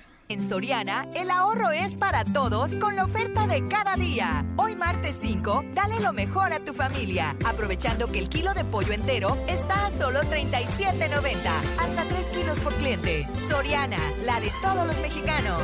Solo octubre 5, aplica restricciones, aplica en Hiper y Super. Esta mañana el presidente López Obrador pidió a la Secretaría de Marina que trabaje con el Instituto Nacional de Antropología e Historia en la reconstrucción del fuerte de San Juan de Ulúa, en el estado de Veracruz. Bueno, y por otro lado, el canciller Marcelo Ebrard confirmó que el próximo viernes se va a llevar a cabo un diálogo de alto nivel con los Estados Unidos para tratar temas de seguridad. Viernes va a haber esa reunión y después habrá una reunión con el fiscal general de la República y habrá también en la Cancillería un diálogo con eh, los diferentes secretarios que vienen. En ese diálogo participarán quienes integran el Gabinete de Seguridad de México y finalmente daremos a conocer los avances logrados hasta el día viernes. Este primer diálogo de seguridad de alto nivel tendrá verificativo entonces el día viernes. La Casa Blanca informó que el secretario de Estado de la Unión Americana, Anthony Blinken, va a viajar a nuestro país para participar en el diálogo de alto nivel sobre seguridad. Y ante estos micrófonos, Rocío Nale, la secretaria de Energía, aseguró que la nueva reforma eléctrica que promueve el presidente López Obrador no establece la prohibición de los paneles solares. Ah, no, eso está excelente, es la generación distribuida, eso está, es más, lo estamos promoviendo, que la gente y las oficinas tengan paneles solares. Ahí no necesitan la red, no necesitan ni producción y eso te ayuda en la economía familiar. Ni vamos a expropiar, ni van a quitar los paneles solares, ni va a costar más dinero, nada de eso. En este espacio, la maestra Marcela Vázquez, catedrática del Centro de Investigación en Políticas Públicas, en Políticas, Población y Salud de la Facultad de Medicina de la UNAM, consideró que el traslado de la Secretaría de Salud Federal a Acapulco Guerrero es una mala decisión. es una mala decisión, sobre todo, no nada más por eh, el tope presupuestal que va a tener el sector salud y en específico la Secretaría de Salud para operar. Es una mala decisión porque por el, la planeación que están realizando para el traslado. Realmente no están mudando en este momento a toda la Secretaría de Salud. María Sirvent, la directora de Documenta C, reveló que el subsecretario de Derechos Humanos, Alejandro Encinas, le propuso trabajar en conjunto para atender a las personas con discapacidad que están en prisión sin saber de qué se les acusa. pues sí hay que poner el tema a la discusión. El subsecretario Encinas efectivamente se acercó al final y me dijo, trabajemos en estas tres propuestas y yo veo la forma de presentarlas, eh, ya sea a través del Ejecutivo o buscamos algún legislador. Creo que tenemos que tomar esta palabra porque este es el cambio urgente y necesario, esto, armonizar nuestra legislación. Se nos acabó el tiempo, Guadalupe. Vámonos entonces, que la pasen todos muy bien, disfruten este día, nos escuchamos mañana a las 7 en punto. Hasta entonces, gracias de todo corazón.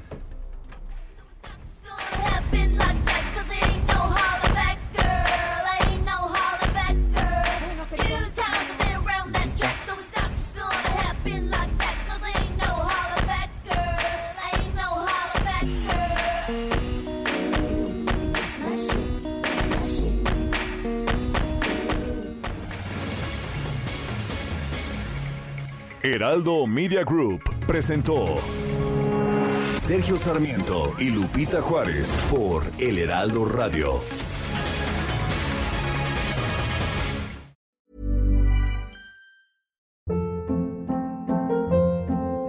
Hold up. What was that? Boring. No flavor. That was as bad as those leftovers you ate all week. Kiki Palmer here, and it's time to say hello to something fresh and guilt-free. Hello Fresh. Jazz up dinner with pecan-crusted chicken or garlic butter shrimp scampi. Now that's music to my mouth. Hello Fresh. Let's get this dinner party started. Discover all the delicious possibilities at hellofresh.com.